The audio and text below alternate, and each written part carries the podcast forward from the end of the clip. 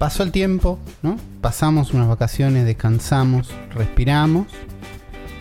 Y ahora, Afro y yo, estamos de vuelta para grabar un nuevo episodio del Cerebro de la Bestia. Estamos acá. Estamos de vuelta. Yo tenía ganas de volver. sí. El Godzilla que está sosteniendo el cable de mi micrófono para que no haga ruido. También tenía ganas de laburar en un Godzilla que venía sin laburar. Así que. Gran coso. Sí, gran Godzilla, como siempre. Y tenemos. eh, ¿cómo, cómo empezar un episodio del Cerebro Bestia después de que pasó mucho tiempo? Con qué jugamos en ese tiempo. ¿Qué jugamos en las Y sí, vacaciones? porque es lo, es ¿Cómo- lo que la gente se está preguntando. la gente se lo está preguntando y porque además, no sé si hubo unos anuncios, como que es, es un momento donde cada uno jugó lo que quería, me parece. O por lo menos Sí. algunas cosas, ¿no? Como es un momento medio... Es la parte free for all del año. Sí, si bien jugamos cosas que estaban saliendo, Seguro. nuevas, eh, y que vamos a hablar, también es el momento donde jugamos por ocio. Pasa eso, claro, porque después hay, No, otra, hay otra parte del año donde vos, tipo, estás en septiembre decís, no, ahora tendría que ir terminando Surundungi porque sale, sale Crunchies 4 y bueno, y estás como loco. Sí, sí, sí. Eh, pero el verano es un momento donde, por ejemplo, yo me di cuenta que tengo una tradición. Porque si algo, a mí me gusta mucho la regla del cine de que si querés que algo se entienda tiene que pasar tres veces. ¿No? O si no pasa sí, la, tres la veces. hermosa, la hermosa regla de tres, claro. sí. bueno. Este, por tercer año, no consecutivo, pero por tercer. Estas fueron mis terceras vacaciones en la playa jugando Pokémon. Está bien, me gusta esa tradición. En 2019, yo 2019 sí, fui a Punta del Diablo, Uruguay con Ghosty, lu- playita hermosa, no sé qué. Estaba terminando Sword Shield. Ya lo había terminado, estaba haciendo tipo un postgame ahí, amigándome con la Wild Area. Te digo el mejor momento. No es el mejor momento del juego, pero donde más me amigué con el juego era cuando estaba jugando sin pensar, como bueno, estoy acá, esto no es la historia, la historia es una pro, todo eso. Año pasado, eh, Arceus. También medio ahí terminando, medio un postgame, ¿no? Pues ya, pero porque salió en enero. Y este año estaba ahí Sí. atrapando unos Pokémon. Y dije, esto es una tradición. Esto es real. está. Claro, el año, que el año que viene, si no sale uno nuevo, igual tenés No me que voy de vacaciones si no sale uno nuevo. Claro, sí, si no sale uno nuevo, no te ¿Entendés? vas. Pasa eso, porque, le- porque el año que no salió un Pokémon nuevo, pandemia. Entonces, no sé qué va a pasar. Falta para diciembre, falta para noviembre, falta para el momento en el que sepamos que sigue de Pokémon. Pero es una tradición. Creo que vamos a tener, lo más probable es que esté jugando tal vez el DLC de- del que Eh, calculo ah, vamos a hablar un poquito después. Sí, no me acuerdo en qué. Creo ¿Cuándo que un- uno sale por mitad de año y otro sale más para el fin. Pero no estoy Sí. seguro. Pero bueno, jugué un Pokémon. Y otra cosa que jugué un montón, no puedo parar de jugar. Y no hace falta que le dediquen mucho tiempo porque ya saben cómo es. Es Tetris. Sí. Tetris The Grand Master. Este porteo que por fin llegó a consolas después de vivir en arcades. Donde los psicópatas compraban placas de arcades para jugar y la gente normal lo emulaba. Y yo estaba en el medio, como no, no lo voy a emular. Sale para Switch, yo estuve jugando, seguí, no sé qué, todo bien. Estoy en S4. Creo que la última vez que hablamos estaba Ah, di- llegando a 10 ese, eran. ese cómodo. Eh, sí, después de S9. Es así, Sí. vos tenés que llegar a S9, pero cumpliendo unos requerimientos especiales. Como que a S1 tenés que haber llegado a los 2 minutos, a S6 tenés que ya haber llegado antes de los 6 minutos. Algo así, no son exactamente así, pero hay un par de requerimientos de tiempo que hacen que vos, si terminás el juego, porque es un juego que en el nivel 1000 termina. Claro. En el nivel 1000 termina. Entonces terminás el juego en Es un S9 Tetris con final. con esos requerimientos llegas al rango máximo de S9 que es GM, Grand Master. Y ahí dejo de jugar Tetris para siempre. Hasta que porte de Grandmaster 2 Terror Absolute. Pero no sé si me animo, porque hay, hay una parte que jugás a ciegas, es medio mucho. Es, es que yo, yo ya no me imagino lo que debe ser verte jugar a vos en, ya en, en ese nivel de dificultad que estás jugando vos. Es hermoso, es fantástico, no puedo parar de jugar. Tengo que tener la Switch lejos del, de mi compu porque si no tampoco laburo. ¿no? Pasa eso. Porque lo que tiene es que cada partida, creo que ya lo hablamos, dura 7 minutos, más o menos. Sí. 8, 6. Entonces es muy fácil medir el tiempo, ¿entendés? Como 15 minutos en dos partiditas y listo, y lo dejaste. Claro. est- estuviste jugando, te voy a preguntar ahora, aprovecho. Dime. Si en algún momento escuchas la gente que gan- gangoseo un poco, es Ok. porque me salió una llaga al costado de la lengua y, y en algún momento por Está bien. Puede pasar. Está bien, puede pasar. Eh, sí, en el lugar más incómodo para que te salga una llaga. Está bien. Eh, ¿Jugaste un poco al Tetris de Game Boy, al original, ahora que está en el Nintendo Switch Online?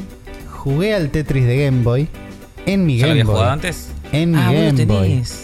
Yo tengo un Game Boy que no uso. En todo el año está como en una. en una. Sí. ¿Cómo se llama?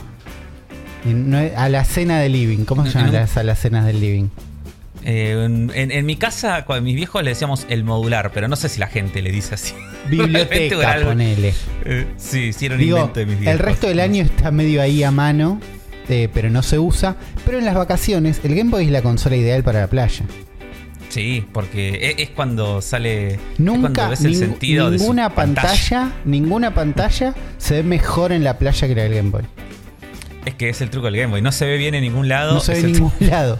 En la playa se ve perfecto, entonces jugué mucho Picross y un poco, un poco porque ya estaba muy metido en otro Tetris. En el Tetris eh, DX es el que tengo para Game Boy Color. Claro.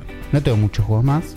Sí, yo lo estuve Sí. probando un poco al Tetris de Game, Boy, Co- de Game Boy y es difícil. Es el bueno, es el que es el que tenés que es- superar el, el récord de Wozniak.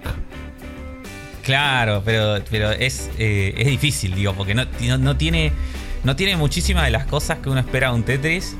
Y yo creo, tengo la, la certeza, esto no lo averigüé, pero de que la forma en la que caen las fichas es completamente random.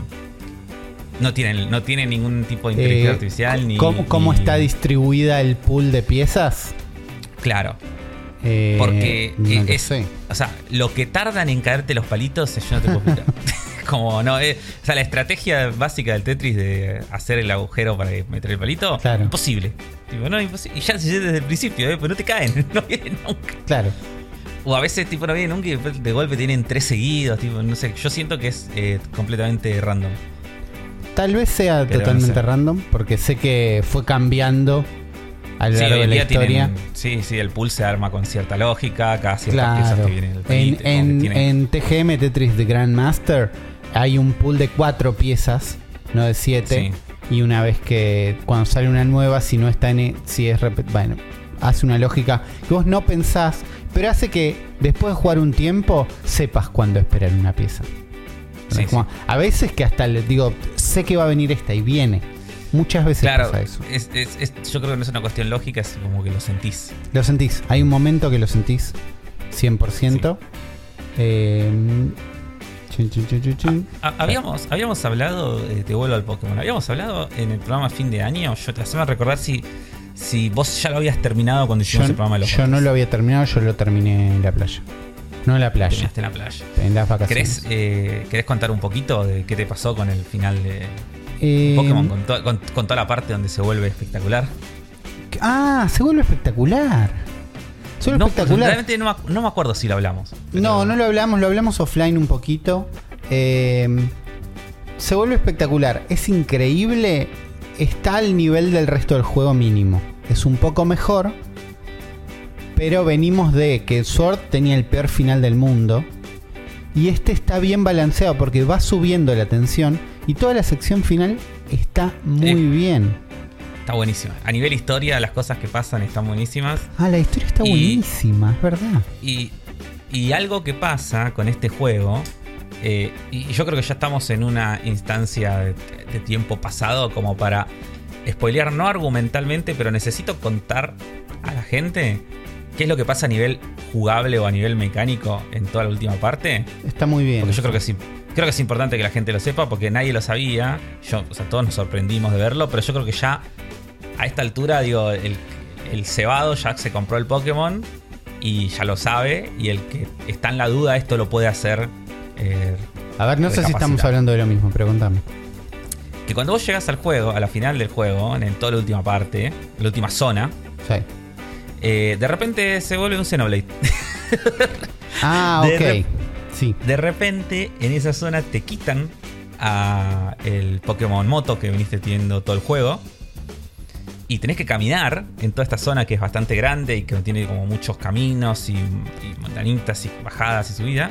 Y te acompañan tres personajes más que fuiste conociendo a lo largo de la aventura, los cuales no paran de hablar durante, e interactuar entre ellos durante toda esta sección. Con diálogos Y es- muy buenos.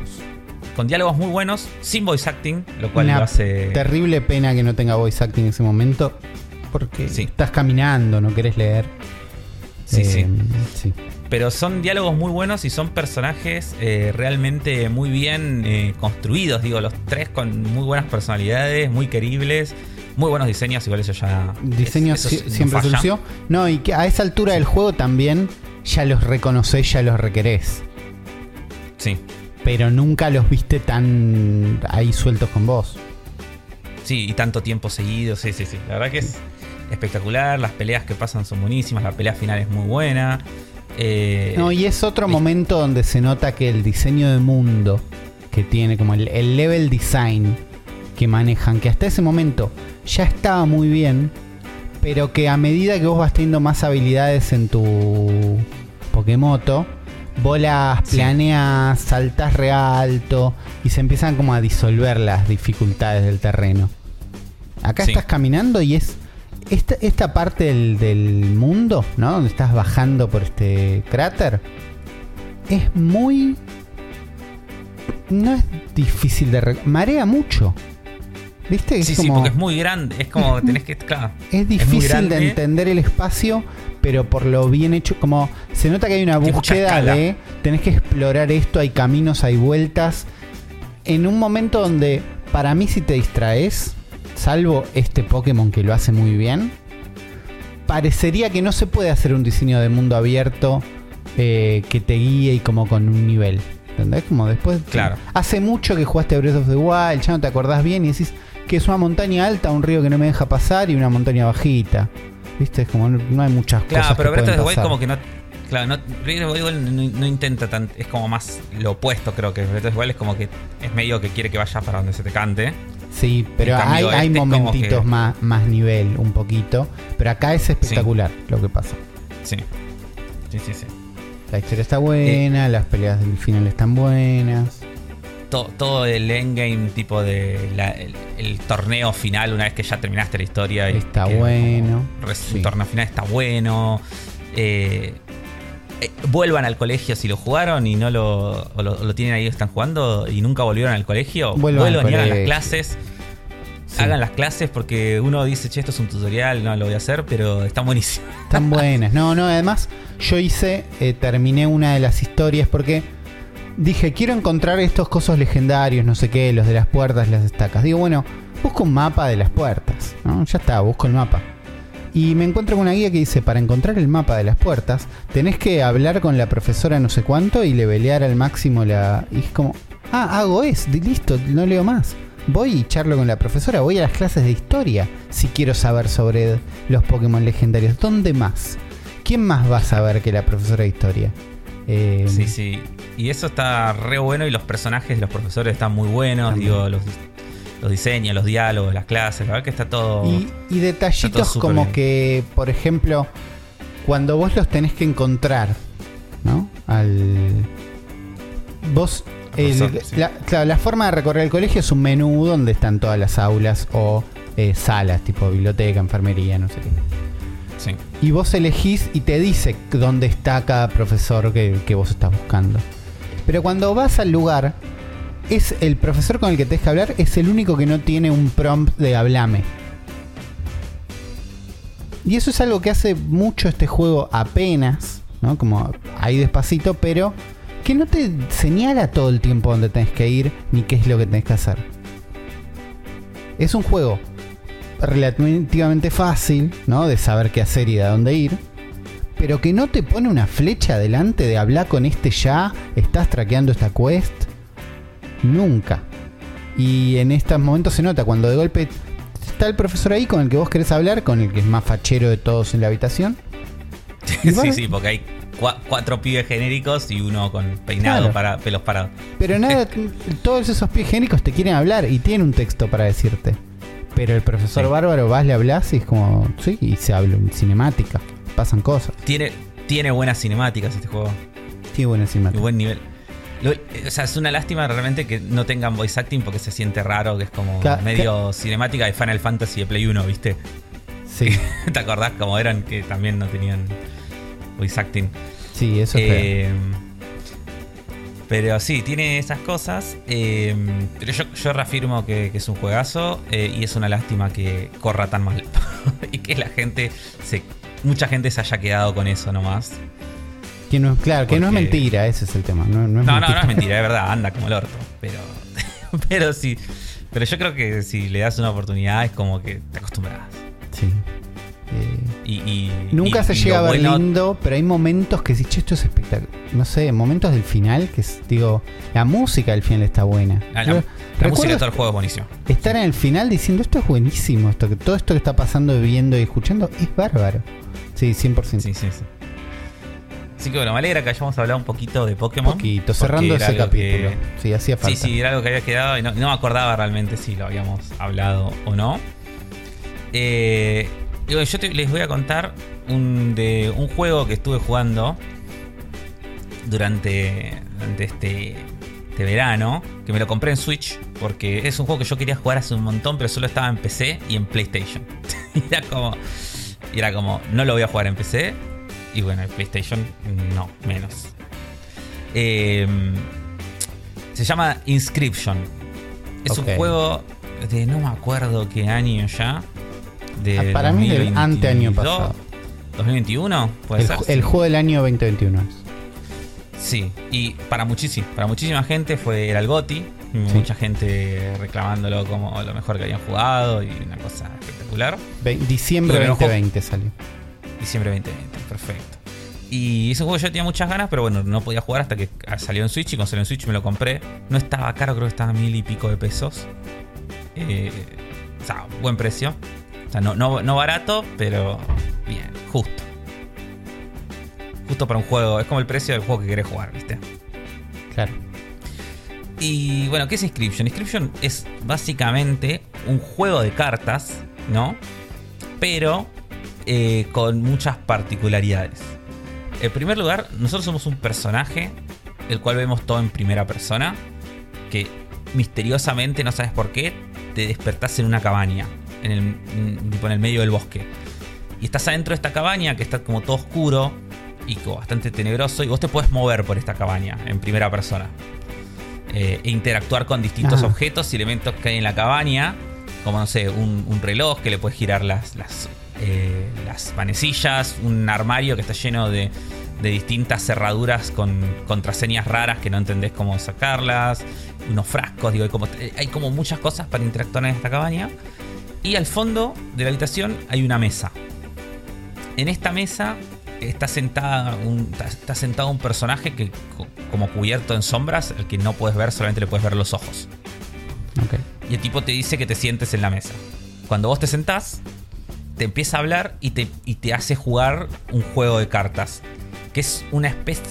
Que es una especie de mezcla entre juego de cartas y juego de rol. Porque el chabón te va como narrando todas distintas situaciones. Y que vos vas jugando como en un Primero tiene dos instancias, ¿no? Primero como un tablero, que es como donde elegís. eh, como que vos ves como distintos caminos. Tipo senderos. Decís tipo te izquierda a la izquierda, a la derecha. vas- si vas para acá y esto, si vas para allá y esto, otro. Y depende del camino que vos vas eligiendo. Van pasando distintos eventos. Como te puede decir. eh, algunos son directamente combates de- del juego de cartas, que ahora explico. Y otros son situaciones como, por ejemplo, te encontraste con un grupo de eh, aborígenes que te invitan a acercarte a, la a una fogata. ¿Te querés acercar o salís huyendo? Y ponele que vos pones que, que te acercás y te dice, bueno, el calor de- del fuego te, te recompone y tipo tu- uno de tus monstruos eh, gana más uno de vida. Ok. Y en otra ocasión te volviste a cruzar con esta misma fogata, mismos caníbales, te acercaste y te dice, cuando estás ahí, uno de los caníbales se abalanza hacia vos con una lanza y lo y uno de tus monstruos salta a defenderte, pero es demasiado tarde para él y lo matan. Perdiste esa carta, tío. Es como, como que nunca sabes bien qué va a pasar en esos eventos. Tiene como bastantes cosas aleatorias y todos estos eventos te los narra este personaje como si fuera tipo un GM de un juego de rol, ¿no? Eh, de vuelta, no tiene voice acting, es solo texto, pero sí tiene como un efecto de voz medio creepy, tipo medio tipo. ¿Viste? Como una cosa medio así. Que cumple. Que cumple, sí, sí, sí, te da como. el- te da el efecto y te da como el vibe. Eh, y eso ya de por sí está bueno. Viste, como que es un juego que está como súper cuidado. Eh, todo lo que es eh, la inmersión, ¿no? Es como vos cuando estás en todo este momento, mientras estás en todo el momento del tablero y eso, si querés te puedes parar de la mesa e irte, tipo alejarte de la, de la, de la mesa, ir a explorar la habitación. Y el tipo te dice, che, pará, estamos jugando, vení a En, sentarte. en el medio de la partida, claro. Sí. Eh, vos cuando estás en el medio de la partida, por ejemplo, ves eh, las, las cartas, tipo las cartas de tu mano, ves los dedos de la mano tuya que lo está como sosteniendo. Y hay como distintos elementos también en la mesa. eh, tipo unas velas, eh, una balanza que la vida entre tuyo y tu oponente, tipo los puntos se cuentan en una balanza que está ahí y la balanza se va moviendo. Eh, si hay, si hay cartas que usan fichas, las fichas como se ponen encima de la mesa. Entonces todo es como, como súper, viste, como táctil. Como la sensación de que realmente estás como ahí como jugando con otra persona. Y la interfaz es todo cosas. O hay Eh, interfaz. No, no hay interfaz. Es, eh, no hay menús. Es todo como que vos vas viendo y eligiendo. Bien. Tipo de lo que ves. Y, por ejemplo, si cuando querés robar una carta del mazo, es tipo girás la cámara, mirás hacia donde está el mazo y tocas y agarras una carta del mazo. ¿viste? Es como. Eh, vos tenés ítems también que puedes usar en las distintas eh, duelos de cartas, que los vas recolectando en, el escenario, en, esta parte como de recorrer el, camino. Estos eventos te pueden dar ítems y esos ítems te quedan como al costadito de la mesa y vos los puedes usar. Por ejemplo, uno es una tijera y si lo usás le rompes una carta al oponente. Eh, otro es tipo un frasco que te cura vida, ¿viste? Qué sé yo, cosas así. Y lo mismo, si los querés usar tenés como que mirar a ese lado y elegir el ítem. Entonces todo como súper eh, inmersivo de esa forma. Y el juego de cartas en sí es un juego muy sencillo, pero que está muy bueno. Porque es como que dentro de, su sencillez tiene bastante complejidad. Eh, básicamente nosotros tenemos cuatro líneas, tipo, o sea, cuatro espacios para poner cuatro cartas máximo. Podemos, eh, las cartas que uno tiene son solo criaturas.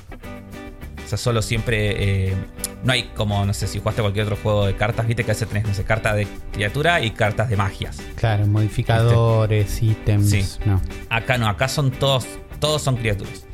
Eh, podés jugar hasta 4 y la mayoría de las cartas tienen un- unas gotitas de sangre marcadas, que es el costo que tienen. ¿Cómo se paga este costo? Sacrificando otras cartas. Entonces, por ejemplo, si vos tenés un lobo que tiene costo 2, para poder jugarlo, tenés que sacrificar primero otros dos monstruos de tu, de tu campo Está bien. y ahí jugás.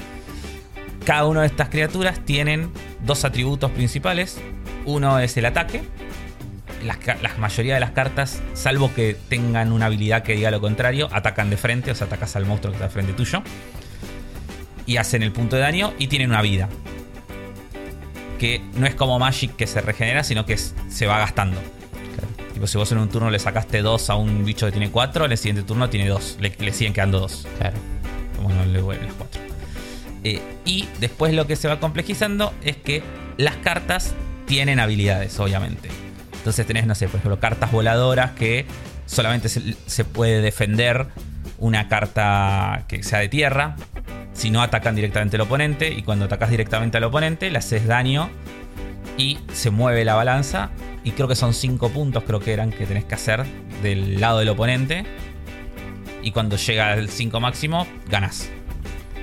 El tema es que si el chabón te va ganando y vos estás a 2 de perder, por ejemplo, ya no tenés que hacerle 5 para ganar, tenés que hacerle 8, porque tenés como que volver la balanza al medio y después Claro. hacer los 5. Mientras vos avanzás por este sendero, por este juego que te va haciendo el tipo, vas ganando partidas de cartas y vas ganando eventos y eso, vas ganando nuevas cartas, obviamente.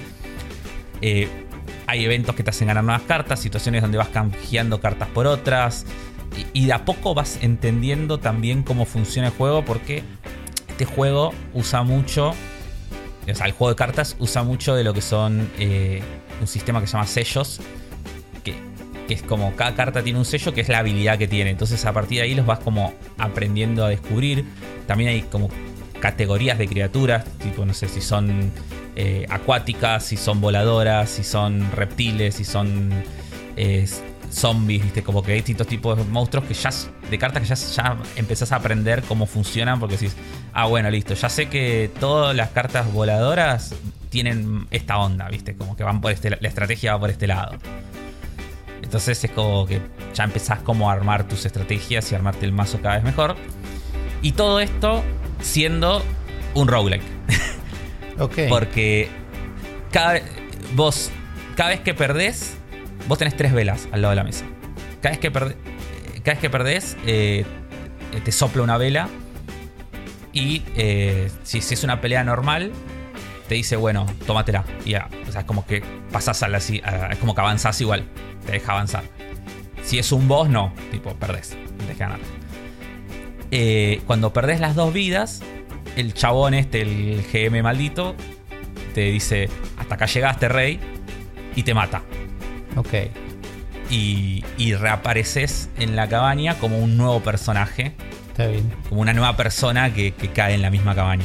Bueno, Eh, todo esto con una estética super creepy, con un gran misterio de fondo que te vas a ir revelando muy de a poco. Y con cosas que van pasando cada vez más extrañas. Por ejemplo, como que las, algunas cartas te empiezan a hablar. Y vos tenés una carta, por ejemplo, la primera es la del hurón. Y jugás y agarrás, robás la carta del hurón y de repente el hurón te habla. Y te dice, la carta del hurón te dice, jugame, jugame a mí. Dice, así que carajo. ¿qué onda? Tipo, sí, sí, jugame. Claro. Dice, eh, vos no sabes lo que está pasando acá, ¿no? No entendés nada, no, déjame que yo te voy a ayudar a salir de acá, te dice. Entonces, y de a poco se va como revelando el misterio de lo que va pasando. Y toda la, la historia es como muy espectacular.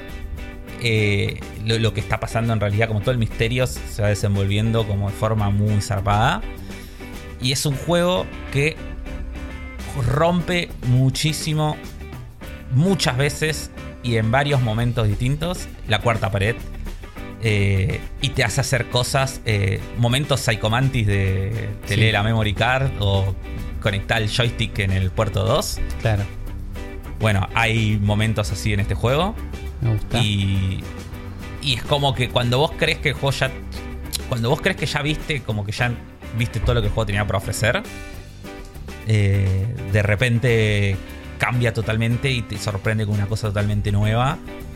Y, y- y no para nunca de escalar hasta el final. Es como realmente muy, muy zarpado todo lo que hace a nivel eh, narrativo y a nivel jugable. Y las vueltas y las complejidades que le meten a este jueguito de cartas como para que eh, mm, se vuelva cada vez más complejo y que siga siendo, siendo siempre entretenido sobre todo y, y sencillo porque sigue siendo simple tipo no es nada que ver a, a, no sé Magic Hearthstone a un juego Claro. 100% dedicado no ¿Y el cómo es el control con Switch? Eh, ultra cómodo Sí. Porque es como, como te imaginas, o sea, te moves eh, cuando estás en el- la cabaña en primera persona, te mueves como cualquier juego en primera persona, con los sticks. sí. Y cuando estás jugando las cartas, tipo con el stick izquierdo moves eh, las opciones y elegís con A, con B vas para atrás, sí, sí, es como básico. No tenés puntero, no, no es con puntero. Claro, está bien. Se elige. Porque está viendo gameplay y salió primero en PC, es muy de ese mundo. Sí, empecé con mouse. Bueno, por ahí había un puntero falopa. No, no, por suerte no hay puntero. Está bien. No, no. No moves un puntero con Me da, me da muchas ganas este juego. Me daba ganas cuando salió y después me había olvidado que existía. Así que me sirve este reminder. Sí, sí, es muy Lo- bueno y. lo terminaste, y no es- termina. Lo- sí, sí, lo terminé. Sí, sí, terminé. Ok. Terminé, terminé. Y es un juego que eh, te das cuenta cuando termina. Está bien. Y que, por- sobre todo porque muchas veces vos pensás que termina y no, ter- y no termina. Claro. Y decís, ah, mira, sigue. Pero, como- pero cuando de verdad termina, de verdad termina. cuando de verdad termina, termina. Sí, sí. Está bien. 12 No, no. horas me dice How Long to Sí, Beat. más o menos. Sí, sí. 15 más Main My Side, 21 completionista. Son números que me sirven. Lo voy a tener en cuenta. ¿Lo jugaste portátil o en la tele? Eh, mitad, mitad. Mitad, mitad. Está bien. Mitad, mitad, sí, sí, sí. Lo ¿Da jugué bastante ¿Te, en la dio- te- tele. te dio miedo en algún momento? No, poquito. pero sí es. sí es todo creepy y todo Sí. perturbador, pero no no, no, no, no tiene como, no intenta como asustarte Claro. eh, con jumpscare ni nada de ese estilo. Sí puteas. Bien. Sí, sí, sí, te, sí, te, sí te hace putear en varias Sí. veces. Que- me, me dieron muchas ganas de jugar Genos, más de las que esperaba cuando vi que había- íbamos a hablar de esto. Está muy Sí. bueno, la verdad que yo no sé si lo hubiera elegido como GOTY de ese año. Eh, creo que 2021 es el. 2020, técnicamente. No, es el año de Paradise Killer, lo lamento. Sí. es, es el año de Paradise Killer, pero. Pero muy, muy, muy buen juego. O sea, entiendo a la gente que lo eligió como GOTY en Claro. ese momento. Está bien. Eh, Es una buena elección. Yo estuve jugando un juego que en el medio de las vacaciones, y ustedes esto lo saben porque cayó una direct y nosotros dijimos, tenemos que cubrir esta direct, la charlamos, cosas buenas, cosas malas, pero lo importante de esa direct es que nos llevamos cosas para jugar directamente. Desde los juegos de Game Boy, juegos de Game Boy Advance, Costi estuvo jugando mucho a Minish Cap, yo estuve jugando... Ah, ¿Cómo se llama? Bueno, uno con un nombre muy falopa que parecía que no iba a estar bueno de Game Boy Advance y que es muy bueno. Ah, el de. De- Kururin. Sí, sí, sí, el del, el del cosito que tenés que girar con Sí. el palito para Sí, que no se choque. Un montón. Sí, muy bueno. Un montón. Eh, pero otra de las cosas que pasó es un Shadow Drop, un anuncio instantáneo ya disponible para descargar de Metroid Prime Remaster. Y había que comprarlo, Zona Fantasma, todos juntos lo compramos, ¿no? Gracias a ustedes y gracias al apoyo de ustedes en para Fantasma TV o en patreon.com para Zona Fantasma TV o en los de Mercado Pago en la descripción, después como charlamos de eso, pero lo compramos y lo tenemos. Tenemos Metroid Prime Remaster, un juego que yo no, no había jugado más que el principio en Wii, siempre había tenido ganas. Mi hermano lo tiene en un top 10 de la vida. ¿No? Mi hermano que Sí. no, no sé, digo, jue- juega, un montón de cosas, pero no tan nintendero, ¿no? Por ejemplo. Claro, más. eh, que él es más que de PC, de Play, PlayStation. de- PlayStation toda la vida, ¿no? 1, 2, 3, 4. un, un, un pibe Play. Pibe Play 100%, con un hueco legal donde tuvimos una Wii chipeada, ¿no? Y jugamos un año de Mario Kart, NBA Jams y Skyward Swords. ¿no? Claro. Básicamente. Sí, sí. En ese Pero, hueco, pues, sí. él metió un Metroid Prime y lo puso en el top 10 de la vida. Claro. ¿no? De la consola, del tiempo, no, de la vida. Entonces es como, che, siempre, siempre me quedó eso como, ew. Estuve jugando un poco, fuimos descu- descubriendo, tanto nosotros como la gente de Digital Foundry, que se ve hermoso este Metroid Prime Es- Remaster. eh, claro, es una locura. Eh, se ve muy, muy no es bien. nada que ver a cómo se veía en su versión No, original. no. Que Eh, nosotros estábamos con la duda cuando vimos la. Sí, por, eso apenas empezó dijimos, ¿es el 4? No, es remake del 1. ¿Pero por qué se, tan, se veía así? Bueno, Es, Todo- es un remaster, es una remake. claro, todo el juego es mecánicamente exactamente igual. Eh, tiene todo un motor de iluminación nuevo que es muy lindo. Yo no descarto que el 4 se vea así. O, o mejor. Probablemente un poco mejor, pero para mí Pero es como... Ya este nivel es un montón, eh. Digo que, digo que este juego es de los juegos que mejores se ve en Switch. Puede ser. Corre- no solo se ve la, la parte del fuego, boludo. El fuego es se ve muy bien, corre a 60 cuadros. También. Eh, entonces eh, está muy muy bien. Eh, sí, y salió tan de la nada. Y es un remaster hecho, hasta donde yo entiendo, por Retro. Re- sí. ¿Retro se llama? No, Rare. ¿Cómo se Retro llama? Studios. sí, Retro sí, sí, Studios. Los creadores. Bueno, los digo, creadores son de- ellos y están laburando en el 4. Así que por eso me imagino que es tipo algo que les quedó en el medio. ¿Entendés? Pero no por eso le falta onda. Es el juego clásico, anda. Las novedades que trae son eh, un par de esquemas de controles. Tiene el control clásico de, que tenía en GameCube, donde no había un stick derecho en GameCube. O había un No. stick derecho, pero era la unidad C. Sí, era, eh, sí. el, el- el joystick de GameCube tiene la forma de los. el- o sea, la ubicación de los sticks es la misma del joystick de 360. Claro. eh, pero el stick derecho es la unidad C. Y no es un stick sin 100%. O sea, ¿viste esos sticks como que.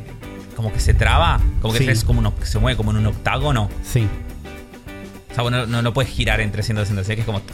Bueno, vas en, como mo- en esa época, en ese momento y en el en- tomaron la decisión de que no iba a manejar la cámara ese stick. Entonces tenés Sí. los controles clásicos que mucha gente agradece igual que existan. eh, pero son bastante incómodos, que es que el stick normal va para adelante y para los costados. claro. No, no strafe, no de costado, sino tocas para el costado y como que gira. Tocas para arriba y va para adelante. Los clásicos controles tanque. Que no Sí, están Como el Doom. como el Doom. No es cómodo eh, jugarlo y así. Algunos dicen que aporta un montón al ritmo del juego. El juego lo que tiene es un, un Z Targeting System que Sí. parece sacado del Zelda, que te traquea a los enemigos y una vez que te has traqueado un enemigo te puedes mover alrededor de él muy muy cómodo, entonces eso facilita mucho las peleas. Pero lo importante es que ahora tenemos eh, los controles de Wii, que era con el puntero, ¿no? La- la- el 1, el Sí. 2 y el 3 cuando salieron en Wii, tenían un control de apuntas con el Wiimote, como todo en Wii, eh, que la verdad que está muy bien para mí. Sí, yo lo jugué. O sea, no. La verdad que este remaster todavía no lo probé, boludo. Lo instalé, no lo llegué a abrir. Eh, estaba jugando otras cosas, pero. eh, Lo que lo dijimos en el direct. Yo te juego lo- el Metroid Prime 1. Eh, no tuve GameCube, sí tuve Wii, lo jugué en, en Wii. Con los, con la versión remaster de Wii que tenía los controles del 3, que eran así. Claro. Eh, y los controles me parecieron espectaculares y el juego está buenísimo. Pasa que yo siento como que lo jugué hace poco y en realidad ya pasaron como 10 años. Y por eso. Pero viste, viste que el tiempo te Sí, engaña. sí, lo tenés recordado de una forma que decís está acá nomás. Y lo que muchos festejaron, lo- la novedad, tenemos controles modernos de doble stick. Y se mueve como cualquier FPS de consolas modernas. Para muchísima gente, mucho más cómodo. La verdad que en la práctica, la verdad que es más cómodo. Y sí. Eh, yo lo estoy jugando como se juega el de Wii. Porque ah, tiene más- brazo. Sí, porque tiene más mística. Está sí, más sos- bueno. sos- porque, claro, porque Metroid Prime es un juego además que es. No es como un FPS ya, es un simulador de Samus. Es Claro, vas sos- tipo. Hay mucho que es escanear cosas. Entonces, cuando pones el modo escáner, es como si tuvieras una linterna en la mano y vas como pintando el escenario. Disparás más cerca, Sí, más sí. lejos. Lo que te permite Cuando el, el control de Wii es con un stick normal te moves, ¿no? En strafe como un coso, pero la cámara o el lugar donde apuntás en realidad es eh, con el Joy-Con derecho. Entonces, la mira no está trabada al medio de la pantalla como cualquier FPS. Se mueve a donde vos Claro. quieras. Entonces, Sí, sí. te da una libertad que está buena, le Una da, velocidad. le sí. da algo análogo que está bueno también. Porque si vos lo pones en el modo moderno, es mucho más cómodo. Es indiscutiblemente más cómodo, la verdad. Pero si ves el gameplay, yo lo siento todo trabado. ¿Entendés? Como siento que vas para Es adelante y para abajo. sí. Es como que no hay alma ahí. Y por ahí es- eso lo ves en cualquier FPS jugado con control. Y por ahí es algo que ve alguien que viene de jugar en PC y ve a alguien jugando con pad. ¿Viste? Te das cuenta que se ve distinto. Sí. Como de, de espectador, Sí, digamos. Eh, Sí, sí. Lo Porque siento la más cámara no se choto. mueve, se queda. Siento que hay toda una mística cuando yo estoy moviendo el Joy-Con que, que, que para mí es parte del juego, que la quiero en mi experiencia de juego. Sí, y por eso no estuve jugó- jugando tanto, porque tengo para jugar eso tengo que hacerlo en la tele. ¿Entendés? Como en portátil. Claro. Y traté de jugar portátil eh, con el puntero no se puede, pero portátil con controles modernos. Digo, bueno, voy switchando. Digo, no, esto es peor. Eh, y no, entonces espero a tener la tele disponible, a tener un tiempo para sentarme. Y nada, es, es un esfuerzo, es como otra, otro momento de jugar. Y tiene algo medio incómodo. Si bien apuntar es muy bueno, si vos te querés dar vuelta, tenés que ir a apuntar con el cursor al costado de la pantalla. Y ahí Samus empieza a dar vuelta. Que es un poco paja. Sobre todo porque una vez que llegaste al tope de la pantalla y empieza la acción de girar, vos podés seguir moviendo la mano por ahí. Entonces cuando volvés, te quedó descentrada. Entonces tocas el botón para centrar otra vez. Y eso es una pequeña mecánica que es medio molesta y me encantaría que no esté. Lo que tendría que tener es que el stick derecho también maneje la cámara al mismo tiempo. Entonces, si quiero darme vuelta, por ahí lo hago con eso. Y el cursor solo lo uso para apuntar. Pero. Claro. Pero con todo eso, lo prefiero. ¿Entendés? Porque me siento más como explorando este lugar misterioso. Soy Samus. eh, se ve hermoso. Tiene el clásico que pegas un misilazo contra la pared y se te ilumina la cara de Samus y se ve la cara reflejada en el vidrio del casco. La sensación de, tener el casco está muy bien. Tiene detalles estúpidos, tipo, yo tiene algo que nunca vi en ningún juego, que es. eh, en ningún juego en general, eh, hasta el día de hoy. Que es eh, cuando vos estás en- bajo la lluvia, las gotas de lluvia golpean y chorrean sobre el cañón de Samus. Y, y no solo eso, sino que si vos, vos mirás hacia arriba o hacia los costados, tipo las gotas, las gotas se escurren en distintos sentidos del cañón. Claro. Y me parece un, un detalle que, que me explotó el cerebro. Es como. Eh, tiene eso, está muy bien. Si ves la comparativa es, es impresionante.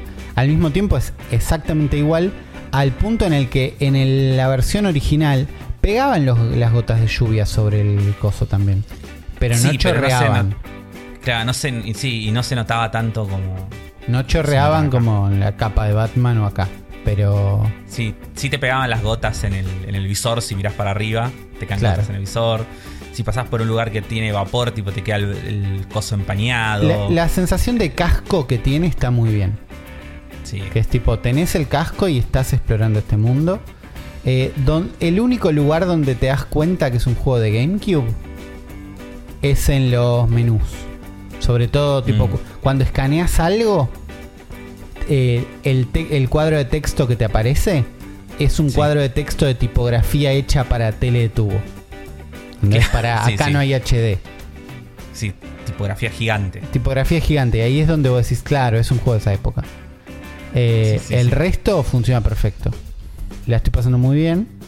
Altamente Gran- recomendado. Gran, gran banda sonora también este juego. La Gran banda este sonora. Sí. Espectacular. No, no, está, Y está viste bien. que. Vos que lo estás jugando por viste que es. A la gente que nunca lo jugó y que por ahí jugó a los Metroid 2D y nunca jugó a un Metroid Prime.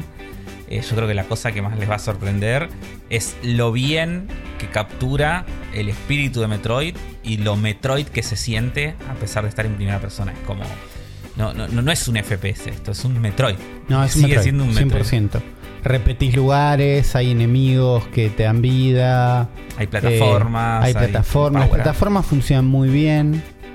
Sí. Eh, la versión original tenía como una pequeña animación y cuando usas el, el control clásico está, donde cuando saltás Samus mira un poquito para abajo para que sea más fácil calcular. Con este, con el control de cómo es con motion es mucho más simple, es como miras un poquito para abajo, pero las plataformas funcionan bien.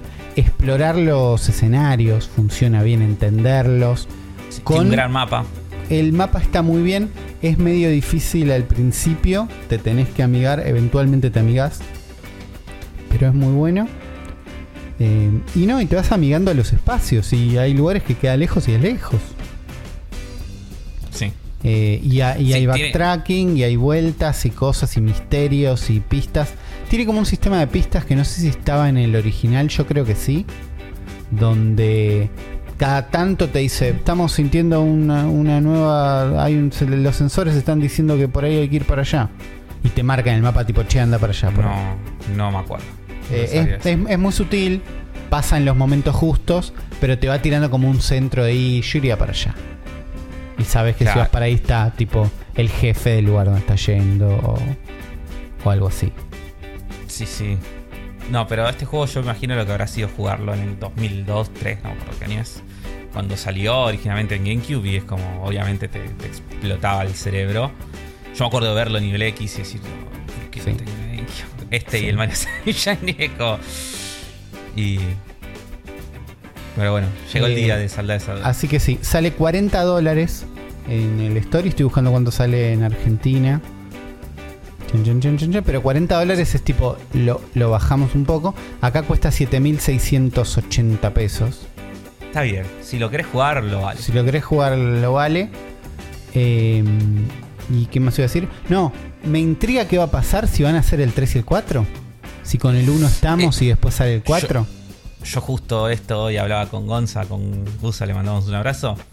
eh, que él me decía exactamente lo mismo. Me dice, no, me dice que estaba reservado jugándolo. Y que ahora quería que salga el 3 y el 4. Y dice, El- el 2 y el "Ojalá salgan". 3, Yo le claro. digo, el 2 y el 3, digo. Yo le digo, y mirá, le digo, la lógica diría que tendrían que salir. Pero todos sabemos que a Nintendo no le gusta la plata. Entonces, no sé. Claro. Entonces, no sé, pues, pues yo creo que es probable que no salga. Yo creo, Salga claro, de- dejan esto como introducción, como recuerdo y van a sacar el 4 cuando esté. Que Aparte, tampoco do- sabemos nada el- del 4 hace mucho. No, no, no sabemos nada. Directamente. Nunca supimos algo. No, El- supimos que lo empezó retro de vuelta. Sí, sí, pero nunca vimos nada que no sea el- un JPG de lo. Un- ni un JPG, un JPG y un Ponja pidiendo perdón. Es lo único que vimos. sí. Eh, sí, aparte del Metroid Prime 2, es como el- la oveja negra de la trilogía. Claro. Es buenísimo, es un Se- juego. seguro, es, seguro es bueno, pero escuché Eh, esto mismo de es el sí, sí. malo. Sí, sí. Que no es malo, pero comparado con los otros dos. Seguro, claro. Y es, tipo, que es- es- Eso es- por ahí los el- ayuda a no hacerlo. tiene el síntoma de, de muchas secuelas que pasa mucho en muchos juegos. Es como, bueno, che, te- el 1 la rompió porque era como re original. ¿Qué hacemos con el 2? Y hay que hacer algo loco. Y bueno, y lo loco que hicieron es como que a veces es medio, es más paja que, Claro. sí, que otra cosa. Yo estoy para que hagan todos, pero. Si hacen el 4 no me ofendo tampoco, ¿entendés? No, no, no, está bien. Digo, con- confío, confío en ellos haciendo esto. No sé cómo leer el titular que sigue. Eh, Ya no es un. Nokia. No, es un Nokia. no es un No Nokia. es un, no es un nuevo Nokia. No. No es un nuevo Nokia. ¿Cómo quería un Nokia de la serie Engage? Boludo, todos queríamos esa verga. Yo re quería, porque aparte. Eh, mos- Tomb te mostraba- te, te iba a decir. Te mostraban el Tomb Raider y vos decías, no, boludo, puedo jugar un Tomb Raider en portátil. Estamos hablando de la época en que. El Game Boy Advance, ¿no? En esa época. Sí, creo que sí. No, no, sí, sí, mucho antes de la PSP o lo que sea. 2003. Y digo, no, y además puedo llamar por teléfono. Claro, es, es el celular, lo tengo siempre encima. Claro. Y, pero bueno, sí, no, no, no prosperó. No. Eh, Fire Emblem Engage es eh, un nuevo Fire Emblem, Bien. ¿no? Como la lógica indica. Y no es un spin-off, es el nuevo Fire Emblem Main, sería. Que eh, viene después de Free Houses, que es uno de los mejores Fire Emblems, si no el mejor Fire Emblem. Eh, yo estoy en duda si mi favorito es ese o Awakening. Creo que eh, depende del día, te respondo uno u otro. Y básicamente en este juego lo que intentaron a grandes rasgos es volver un poco más hacia los orígenes de Fire Emblem y alejarse un poco de este de estas influencias de persona Sí. que tenía Free Houses. Eh, si bien muchas de esas cosas eh, obviamente siguen estando porque ya, se volvieron como parte eh, integral de la saga, están mucho más eh, rebajadas que, que lo que eran en el juego anterior. Y la estructura del juego es mucho más parecida a la de los Fire Emblem más clásicos. ¿Qué quiero decir con esto? Que vosotros vamos a tener un mapa donde, tipo, con una locación y de- del cual van saliendo caminitos y se van destrabando nuevas locaciones. Y cada nueva locación es un capítulo nuevo. Y, es, y la historia es tipo totalmente lineal, onda. eh, capítulo 1, haces cinemática, pelea, lo terminás. eh, arranca el capítulo 2 y tipo se sale un caminito de ese lugar donde estabas y te aparece otro lugar. Tipo, no sé, estás en una aldea y te aparece un caminito que sale y ahora va hacia un templo. Y bueno, tenés que al templo y el templo es el capítulo 2 y así. En el medio te van saliendo, obviamente, lugares eh, que son capítulos eh, opcionales, ¿no? Que en los Fire Emblem siempre se les dijo anexos. donde puedes jugar como generalmente son eh, capítulos que exploran, tienen que ver con la historia de alguno de los otros de los personajes. Y también van saliendo, que esto volvió, de que antes no- se había perdido en Free Houses, unidades enemigas como reflotando en, en niveles que ya visitaste. O sea, vos estás- ves el mapa todo entero de- del lugar y en, no sé, en un escenario que ya pasaste, sal- aparece el iconito como que hay un caballero ahí. Y vos te vas a ese lugar y puedes tener peleas totalmente opcionales y secundarias contra esos, eh, contra esas unidades. Claro. Entonces, lo que. Y entonces el foco en este Emblem está mucho más puesto eh, como en el combate, en el sistema de combate y en ofrecer como un montón de formas de jugarlo. eh, o sea, si te, si te con el sistema de juego, como de, de tenés juego como para rato. O sea, en, en lo que sería como fuera de la historia, ¿no? Porque tenés todas estas peleas secundarias contra unidades, tenés varios modos online, que después voy a contar, eh, y tenés como varias formas, tenés como un sistema de leveleo ultra complejo que también les cuento en, en un ratito. Eh, la historia es el punto más flojo, es bastante una verga este juego. Eh, nosotros somos este personaje que tiene el peor diseño de personaje de, de cualquier protagonista, que se llama Alear, que podemos elegir si queremos ser hombre o mujer. Y básicamente él es eh, el dragón divino de este mundo, que es una deidad que estuvo dormida por mil años. Y de repente se despierta. Y se despierta, obviamente no entiende nada, y hay como un montón de gente que le dice que están tipo en guerra, que está todo mal, porque está hay todo un reino malvado que está intentando eh, revivir e invocar al dragón, al dragón del caos, el dragón oscuro, no me acuerdo cómo se llama, pero bueno, un dragón malo. Como- y entonces vas, sí, entonces te vas moviendo, tipo, vas armando toda una party de otros héroes que te empiezan a acompañar y vas recorriendo el mundo juntando nuevos personajes que se van uniendo a tu causa y te van ayudando a, a combatir a estas fuerzas del mal. Em, todo porque vos sos el dragón divino, entonces es como. Como si de repente viene Jesús y dice, che, boludo, reviví, ¿me ayudás a hacer esto? Y decís, obvio, Jesús, ¿cómo te ayudo? Como, eh, vamos. Em, bueno, eh, lo, lo que tiene este juego es dos cosas que se ven a simple vista. Primero es que se ve muy bien, se ve muchísimo mejor que Free Houses, que era un juego que- ¿Ya se veía que bien o no? no, Free No Houses era un, juego que te- era un juego que tenía muy buen diseño de personajes. Un excelente diseño de personajes. Y los modelos zafaban. O sea, no eran espectaculares, pero estaban bien. Eh, y los escenarios eran horribles. Claro. Y, pero era un juego que era bastante serruchón. Era un juego muy serruchado. Y este lo que tiene es que el cel shading es un cel shading muy bueno. No sé, es como mucho más suave se ve que, que los otros. Que el anterior juego. O sea, todo ese serrucho que tenía Fire Emblem Free Houses acá como que no está. ¿Sabemos si hay muy- anti-alias? ¿Se asomó la gente de Digital Foundry a contar esos píxeles? Yo lo vi, pero no sé si tiene anti-alias, pero creo que usa otro- otra técnica rara Claro. para que. Pero si ya lo ves los dos juegos en comparación, te vas a dar cuenta Claro. que este se ve muchísimo mejor. Y que además, como estéticamente, el mundo, los escenarios también tienen como una especie de texturas medio como de pinceladas, de acuarelas y todos colores medio pasteles. Entonces, no sé, como que todo eh, visualmente se ve muchísimo mejor que, que el anterior. Pero tiene lo malo que tiene el diseño de personajes que es muy malo. Este juego- eh, son muy feos los- la mayoría de los personajes. Es Son como feo- que como feos. A ver. son. eh, son. No, no son guerreros medievales en una guerra. Son personajes que están yendo al carnaval de Venecia. Es como. Se pasaron de mambo. el- es el efecto Genshin Impact pasado de mambo, ¿entendés? O sea, no, Es como- no, no eran así los personajes de Fire Emblem ya. No. No.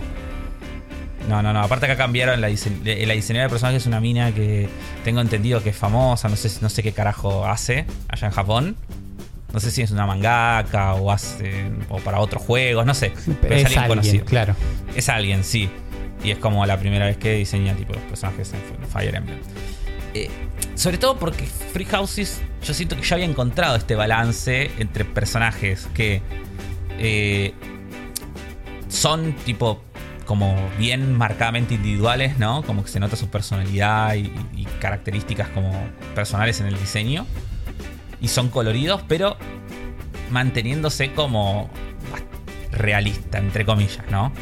Como anclado en que, bueno, este sí podría ser un chavo que está en una época medieval eh, de fantasía. Acá Claro. es.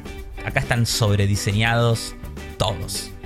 Todos tienen 800.000 detalles en la ropa, cositos, eh, brillitos, colgantitos, hebillas, eh, de todo. eh, voladitos en la ropa, eh, pañuelos, digo, todos están como ultra, recontra, archi, exageradamente diseñados.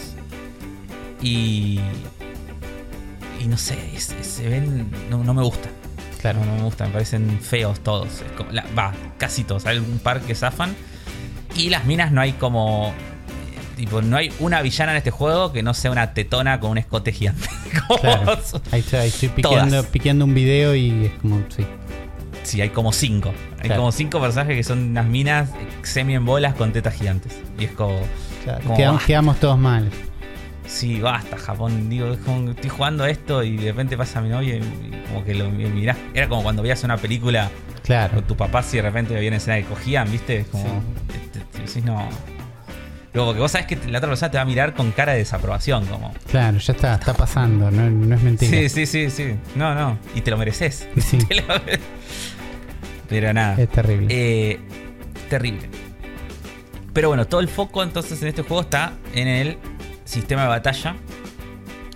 Que es eh, que su gran novedad, básicamente, es. O sea, tiene un montón de cositas, pequeños ajustes y cambios y cosas, pero que no me voy a meter, digo, que no, no vale la pena. El- la mayor novedad, el mayor sistema nuevo es el sistema Engage, que le da nombre al juego. Claro. Básicamente nosotros a lo largo del juego vamos ganando unos anillos especiales que eh, esos anillos contienen el- los espíritus de personajes de los Fire Emblem anteriores. Tipo de grandes héroes de- del universo Fire Emblem. Y como si fuera de vuelta un persona, se los podemos asignar a los distintos personajes que queramos. Y eh, durante la batalla se va llenando una barra que cuando se completa al máximo activamos el modo Engage y entramos en un modo Super Saiyajin donde como que ganamos los poderes. O sea, el personaje empieza a brillar, le cambia el diseño, se pone una ropa muy fachera, tipo momento medio Sailor Moon. Y ganás como los poderes de ese héroe que tenés equipado. Y mm, cada héroe obviamente tiene distintas habilidades, tanto pasivas como activas, tantos poderes, y entonces parte de la estrategia también es ir viendo a qué personaje le pones cada anillo, porque además eh, va no, solo, no solo tenés los poderes cuando entras en modo engage, sino que también puedes ir heredando habilidades de esos personajes, tipo con puntos de habilidad. Y eso también te sirve como para... Y esos poderes tipo los equipas y ya te quedan. Entonces como que tiene muchísimas capas de personalización desde cada, de cada uno de tus personajes. Y también eh, vos podés tener un sistemita de fabricar anillos. Donde podés fabricar como anillos nuevos que son eh, personajes. Esos anillos son personajes de cada una de, las, de los títulos de esos Fire Emblems, de, de ese héroe. Y. Pero que esos no tienen modelo de personaje ni nada, es simplemente el JPG de la cara. y, te, Claro. y ese anillo te dice: Este anillo te da, no sé, más 3 de fuerza y más 1 de suerte. Fin. Listo. Sí. Y- pero bueno, tenés un sistema como de crear anillos, fusionarlos, levelear los anillos, y es como que súper complejo toda esa parte de, de leveleo. Y tiene otra cosa también en el combate que es nueva, que siempre el combate tuvo el, el sistema de piedra, papel, tijera. De que vos tenés tres tipos de armas, tipo eh, espada, lanza y hacha. Y cada una le gana a la otra. Y en, tipo, en un triángulo. Y eso antes lo único lo que hacía era que le dabas eh, más eh, daño a esa unidad y la otra unidad te dañaba menos. Pero acá en este lo que agrega nuevo es que si vos atacás con un personaje que tiene ventaja contra el otro, le rompes la postura y el otro personaje pierde el arma y no puede contraatacar. Por ese turno. Que es- por ese turno, que es algo clave porque en Fire Emblem todos los personajes contraatacan. Todos los ataques se contraatacan. Claro. Y es algo que vos tenés que tener en cuenta siempre cuando atacás. Que, el ot- que no solo vas a pegar vos, sino que el enemigo te va a pegar a vos también. Claro.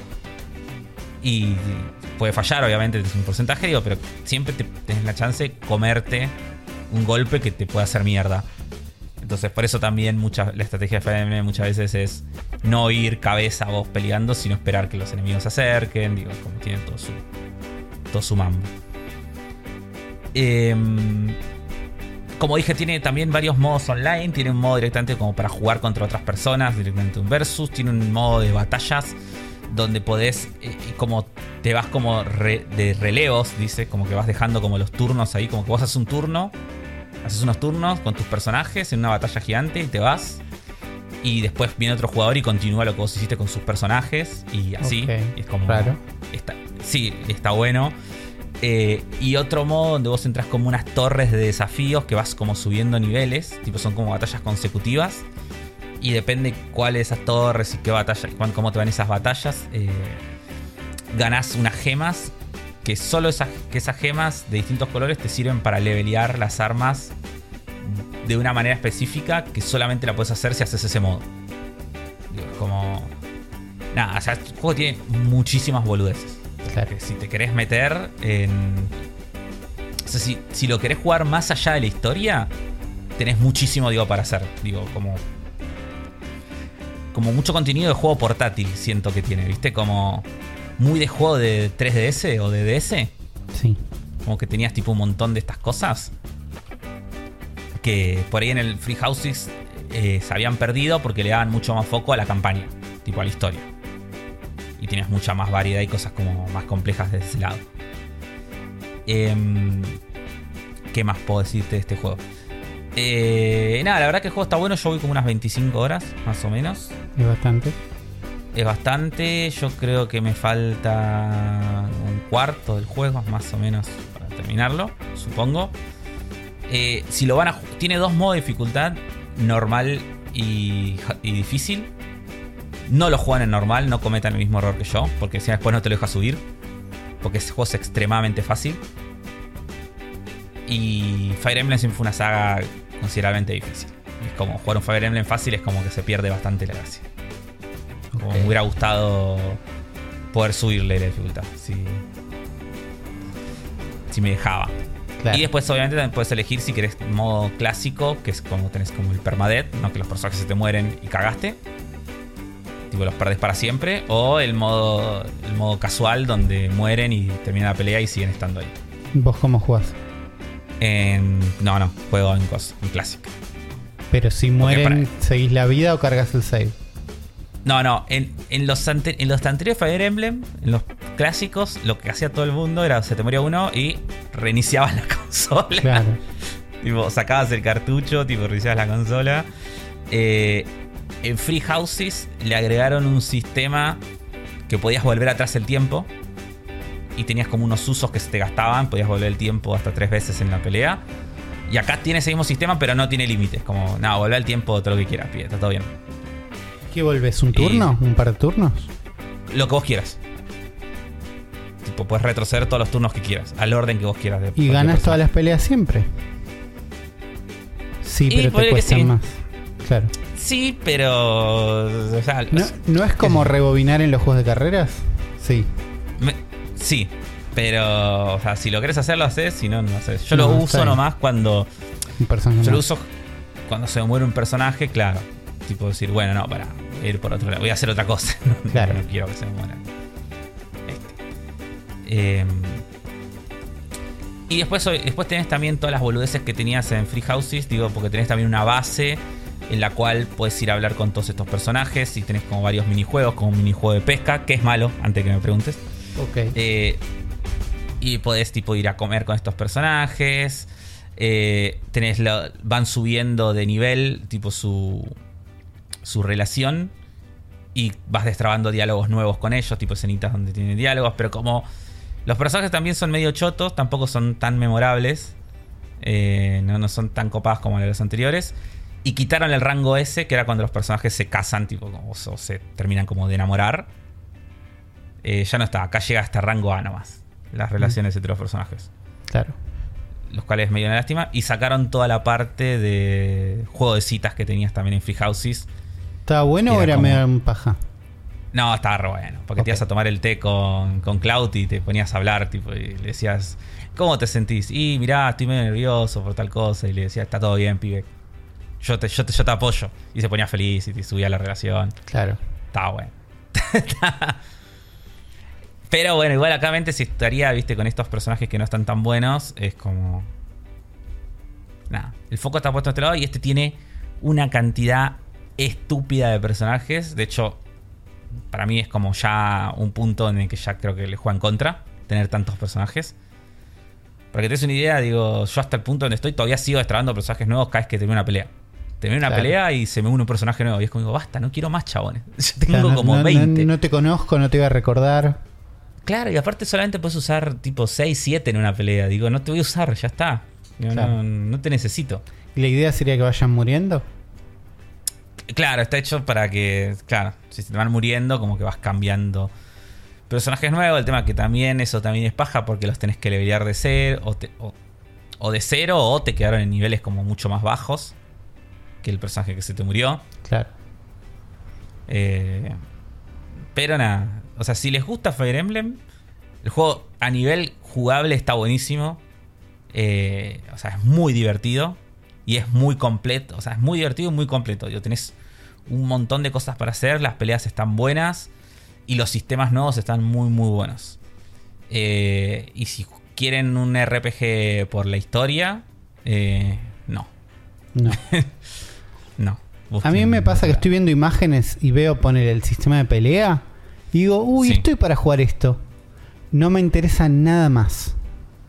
Me parecen feos los personajes, todo bien con San Lorenzo, pero odio el rojo y el azul combinados como No, están en que, este es que juego. el, el pelo del es lo peor, boludo. Es, lo feo peor. Y no son, Muy feo. no, no sé, no debería ser tan para tanto, pero eh, veo eso y no me da ganas. Veo, no sé, la historia, los veo hablar, me decís que ahí va, que hay un montón. Pero veo las peleas y digo, uy, estoy para estas peleas. ¿Entendés? Me Lo pasa que, eso. lo que sí te puedo decir es que es un juego que tranquilamente, si querés, Es todo que- lo otro lo puedes ignorar totalmente. Como sal- puedes saltear todas las cinemáticas, puedes no hacer ninguno de todos los minijuegos y cosas tipo para mejorar la relación entre los personajes. Digo, como todo eso, si lo querés- no lo querés hacer, no lo haces y está todo bien. Ok. Digo, es como. Pero bueno, nada. Era algo que en, en los anteriores, eh, no, tampoco en todos, digo, pero justo en Free Houses, tenía mucho énfasis en eso. Como que Claro. en Free Houses la historia y los personajes estaban buenísimos. Digo, es como, eran como el mayor fuerte del juego. Claro, pero acá no es que no, no están. No están. Es como no, ahora nos enfocamos solo en el combate. Sigue estando, pero es feo. No, tiene las dos cosas. Ok. O sea, tiene mucho menos énfasis que, que en Free, en Free Houses tenías muchas más opciones, muchas más eh, opciones y sistemas eh, de juego tipo sociables. Era más persona. Digo, como te- Claro. Sí. Tenías más cosas para hacer fuera del combate. Bien. Acá fuera del combate puedes hacer un par de giladas, pero son menos y no están tan buenas como las que podías hacer en Free Houses. Claro. ¿La estás pasando bien? ¿Lo vas a terminar? Sí, sí, sí, sí, eso seguro. Sí, sí, lo voy a terminar, la estoy pasando bien. Pues, o sea, como dije, el- jugabilidad es muy divertida. eh, te da ganas de seguirlo jugando. Y, y nada. Y levelear a todos los pibes, tenerlos ahí. Bien. En ese sentido está bueno. Pero sí, no, no- es más por una motivación de que me divierte jugarlo. Y no porque digo, uh, qué ganas de saber qué pasa con Aliar y el dragón del mal. Porque Porque la verdad que no, claro. no. Está bien. Bueno, eh, fue en verano loco. Jugamos un montón de cosas. Por eso tenemos una hora de jueguitos, que es bastante. Pero tenemos que hacer un podcast. Tenemos que dar comienzo. ¿Estás listo, Afro? Comienzo. Para dar Comienzo, comienzo sí, sí. a un nuevo episodio de El cerebro de la bestia.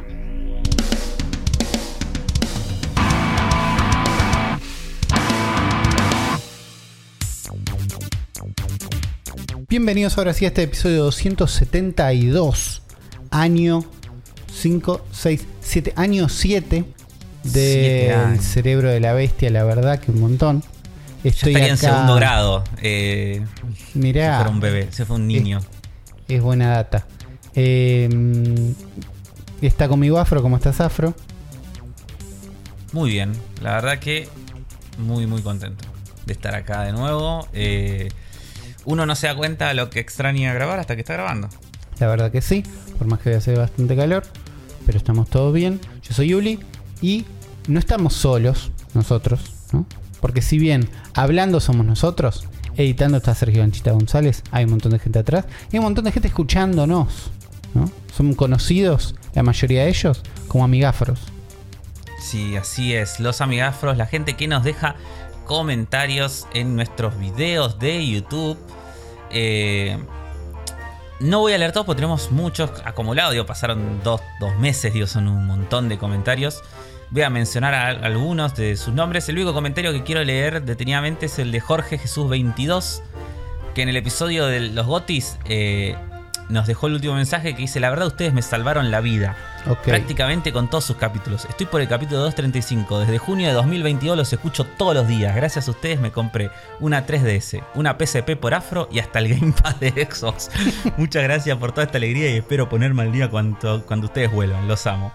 Así que bueno, ojalá Jorge estés escuchando este episodio esta misma semana. Y no dejes un comentario, entonces. eh, nos alegra haberte ayudado a gastar plata.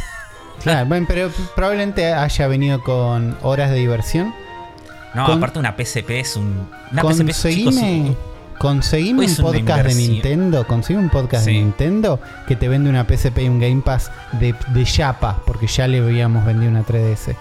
No hay. Claro, no, consigue. pero chicos, hoy comprarse hoy una PSP si nunca la tuvieron es un negoción. No sé. Porque están. son muy baratas, las consiguen muy baratas y es Sí. un maquinón con Yo, com- juegazos y yo al- compré y una al- PSP hace tres años más o menos. Sí, sí, sí. Y aparte es una consola que es a la que no le tenés que tener ni un poco de respeto. Le puedes hacer lo que querés. Como. Bueno. Eh, Lee yo com- todo. compré una PSP hace 3-4 años. No andaba el botón X, no andaban los botones. La tuve que devolver. Qué bajón. Bajón, total. No volví a insistir, ya está, ya pasó, ya se fue ese barco. Pero mientras la estaba probando pensaba, claro, cualquiera de estas tiene esta cantidad de años encima. Entonces Y ya sí, sí, están, ya están hay, golpeadas. hay un Está bien riesgo. cuidado. Ahí, este, Sí, sí, sí, sí. Pero, pero Sí, pero bueno, pensá que le puedes meter todos los juegos te, de Play 1. entien- te entiendo que Todo si el sale catálogo bien de PlayStation o no. Sí, si sale bien está bien. todo el catálogo de Super Nintendo. O sea, ya puedes tener todo eso portátil en una consola. Ya está. La verdad que sí. Eh, después Spaghetti, por ejemplo, dice finales del cerebro, finales del futuro y campeones mundiales. Bueno. la verdad que sí. Después hay más gente como Lorenzo Apuero, Martín Sandoval, Mate Cocido, Bill Gabo, Machiner, Iván Rainer, Andrés Aranda, Darius, Promet TV, Juan Dortúzar, Jere Vázquez, Señor Joa 30, Facundo Mineiro, Mandrágora, Neptar, Juan Carlos Pelopuflo. Buen apellido. Sí, Daulen Dilleno, Félix, Miguel Aguirre, Alejandro Serna, Julio López, que apareció. perdón, Uy. perdón, lo tenía Está que bien, está, está- Perdón, Eh, eh, eh, no lo puedo evitar. Sando93, Santiago Jiménez, Il Gabo de vuelta, eh, Martín Sandoval, Cosme Fulanito, Lucas Drive Torti Hogar, eh, Joaquín Germoglio y Facundo Minervino. Y también mencionar a la gente que nos deja cafecitos.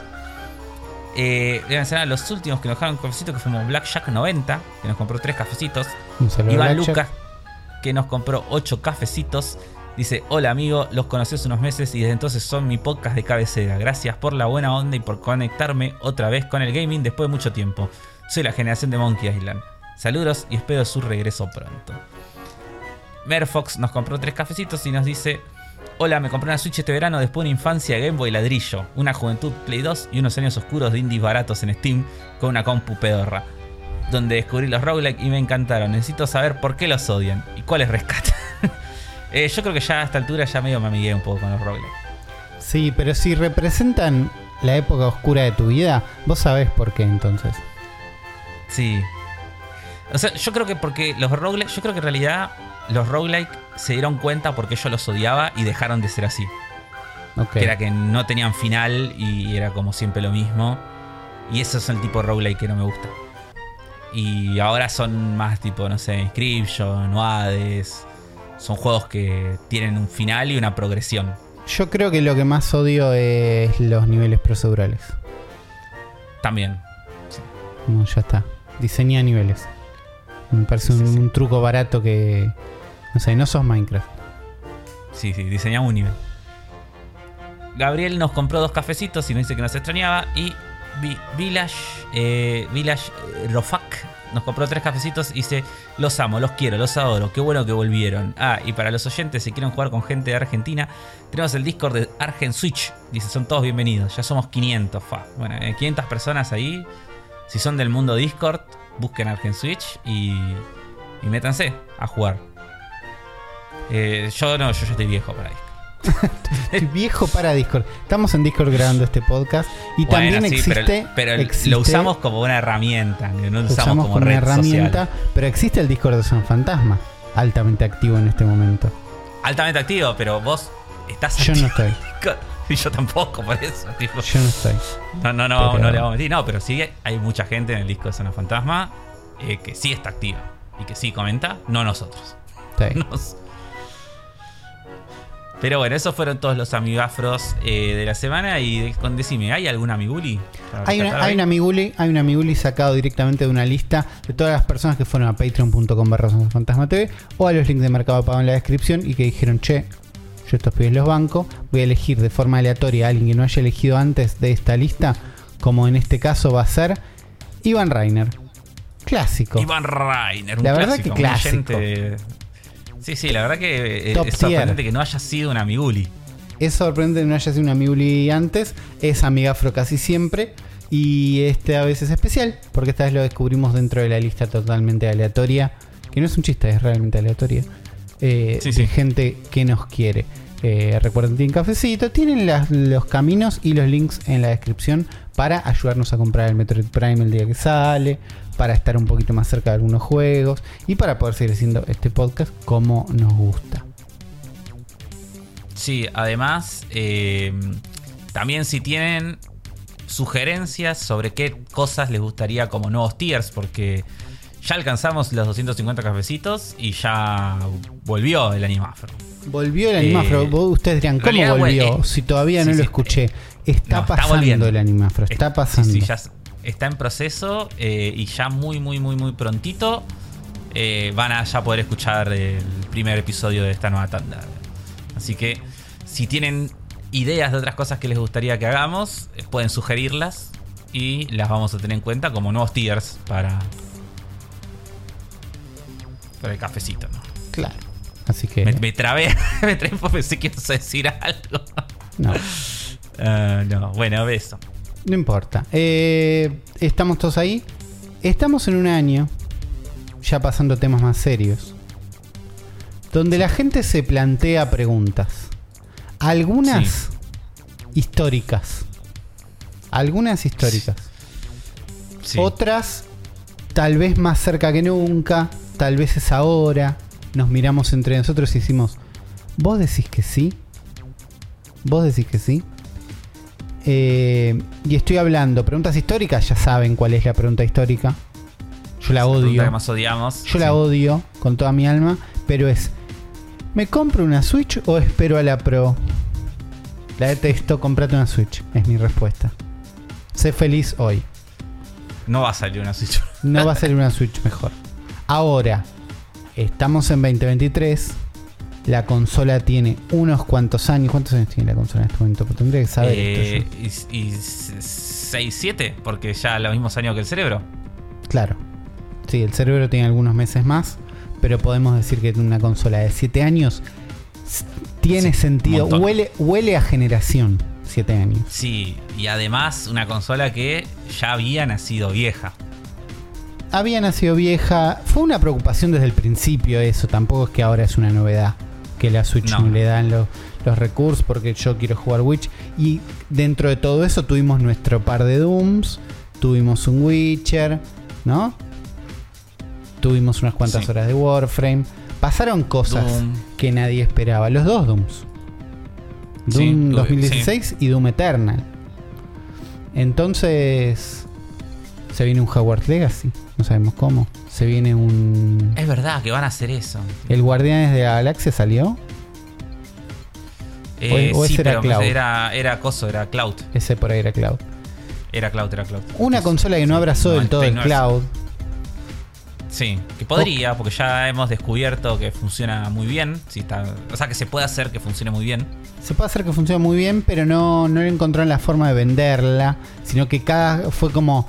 Eh, cada uno resuelve. Entonces hay juegos que decidieron eh, presentarse en formato cloud. Y les fue como les fue, qué sé yo, como no dan ganas. Sí, y, y que. No, porque tampoco. O sea, el cloud está buenísimo en algo para mí de suscripción. Pero no querés pagar 50 dólares. O sea, pagar el mismo precio por un juego cloud que un juego que lo podrías tener La verdad que no. corriendo en la consola. Es como no, no da. Pero. Eh, eh, sí. No, digo, pasó eso. Y estamos llegando a un punto donde no sabemos nada de lo que va a pasar de mitad de año para adelante. O sabemos muy, muy poco. Rumores van y vienen acerca de una próxima consola. Yo ya no sé en qué altura están. Pero empiezan a tener sentido. ¿Y a vos qué te parece Sí. que pueda pasar? Mira, yo lo que siento, yo siento dos cosas en principal. Eh, en primer lugar, que este año de Switch es un año, o sea, de lo que sabemos hasta ahora, ¿no? Es rarísimo, porque prácticamente eh, no hay un carajo. Nosotros eh, tuvimos, tuvimos una reunión con Uli donde dijimos, bueno, vamos a ver, vamos a tratar de mapear lo que sabemos que sale este año. Y juegos importantes, como para tener saber la fecha y tenerlos ahí vistos. Resulta que no había un carajo. Claro. No hay, no hay nada. Y es como de las cosas que más o menos interesantes es como son muy pocos juegos, o sea, grandes, ¿no? De nombres grandes, de pesos pesados. Y muchos de esos sin fecha, sin títulos, sin nada. Es como que el mundo después de Tears of the Kingdom es como mm, una nebulosa total. Eh, después también está el hecho de que eh, la consola ya se está quedando corta para sus propias ambiciones también de juegos. Porque todos sabemos que, eh, bueno, tipo esto, bueno, la Switch si el juego es, un first party y está hecho de cero, le pueden sacar ganas y bla, bla, bla. Pero ya vemos juegos de Nintendo que se quedan cortos, digo, que, que ya es como que uno, al pasar 7 años, ¿no? Digo, es como yo pongo hoy en día Mario Odyssey y se ve mejor que la, Sí, mayoría se ve de los mejor juegos. que Bayonetta, claro. Se ve mejor que la mayoría de los juegos que están acá. Y, y veo capturas, veo gameplay, lo que mostraron de Tears of the Kingdom. Y no sé si se ve muy distinto a, A Breath a Breath of the Wild. Claro, gráficamente. sa- sabemos que es el mismo Y- motor, el mismo mundo, pero igual. Claro, pero habiendo pasado 7 años, 6, 7 años ya de eso, uno ya tiene eh, la, la necesidad o la- las ganas de que se vean mejor las cosas. Claro. Y sobre todo, creo, de que corran mejor. A mí, lo que me pasa personalmente, y yo creo que Uli, vos tenés la misma situación, y, y peor todavía, es que el lugar que ocupaba la Switch en mi vida, eh, hace unos años, fue totalmente usurpado violentamente por la Xbox. Sí. Eh, ¿Por qué? Porque salvo la portabilidad, eh, todos los juegos que antes decíamos son ideales para Switch, eh, gracias a dos cosas que tiene la Xbox, que son el Quick Resume y el Cloud, te quedaron, ya está. No, Digo, y, como- y los precios regionalizados. y los, bueno, sí. Switch también tiene precios pesados, no tantos, pero... Claro. Eh, Pero ponele, digo, es como. O sea, los indies ya no siento más esa sensación cuando sale un indie y decir esto es ideal para Switch. claro. Ahora al revés, es como que digo, esto es ideal para Xbox. es un juego de Game Pass. Sí, a mí, a mí lo que me fue corriendo de la Switch, eh, más que nada, más allá del Quick Resume y estas cosas de la Xbox, fue jugar Cloud en la cama. Yo tenía Sí. la Switch como, bueno, aun cuando tenía la Xbox y todo bien, yo jugaba Switch en la cama, siempre tenía algún jueguito andando, no sé qué. Y ahora tengo un juego en cloud, que ahora es persona, es un montón. O. Y sí, la, la Switch la tengo para el Tetris ahora. Ah, es la Tetris Machine. Es mi Tetris Machine. Eh, y me encanta. Me, me pasa mucho. Tengo los con, un controlcito para que el celular sea medio Switch. Si la Switch tuviera cloud, tuviera Xbox Cloud, la estaría usando todo el tiempo. Eso sí es verdad. Escuché Que que, la versión. tenerlo. Hay un caminito maligno para hacerlo. Escuché que no es tan bueno, que tenés como que reiniciarla cada vez que querés cargarla, que el wifi de la Switch no es tan bueno y que en una situación de cloud no querés Deja tener ese, ese modem ahí, que el, el modem de un celular es mucho mejor siempre. Eh, Claro. y, ahí es donde le perdí el momentito que era bueno, juego en la cama un poco. Eh, ahora juego en la tele al Metroid, ponele. Eh, Claro. El Metroid es mi momento Switch. Y también se vuelve cada vez más difícil, me parece, pasar de estar jugando algo. O sea, yo no tengo una tele 4K. Pero sí estoy jugando algo en 1080 y en 60 FPS sobre todo. Y que corre perfecto la Xbox. A jugar, no sé. eh, bueno, justo Pokémon Scarlet era por, por culpa de Game Freak. Pero digo, a un juego que en Switch corre a 20 FPS. O que corre a 30 pero se cae y hay cosas que tienen ya serruchos y, tipo texturas que ya las ves y decís, mmm, Sí. y es como ya son cosas que te empiezan a hinchar los huevos.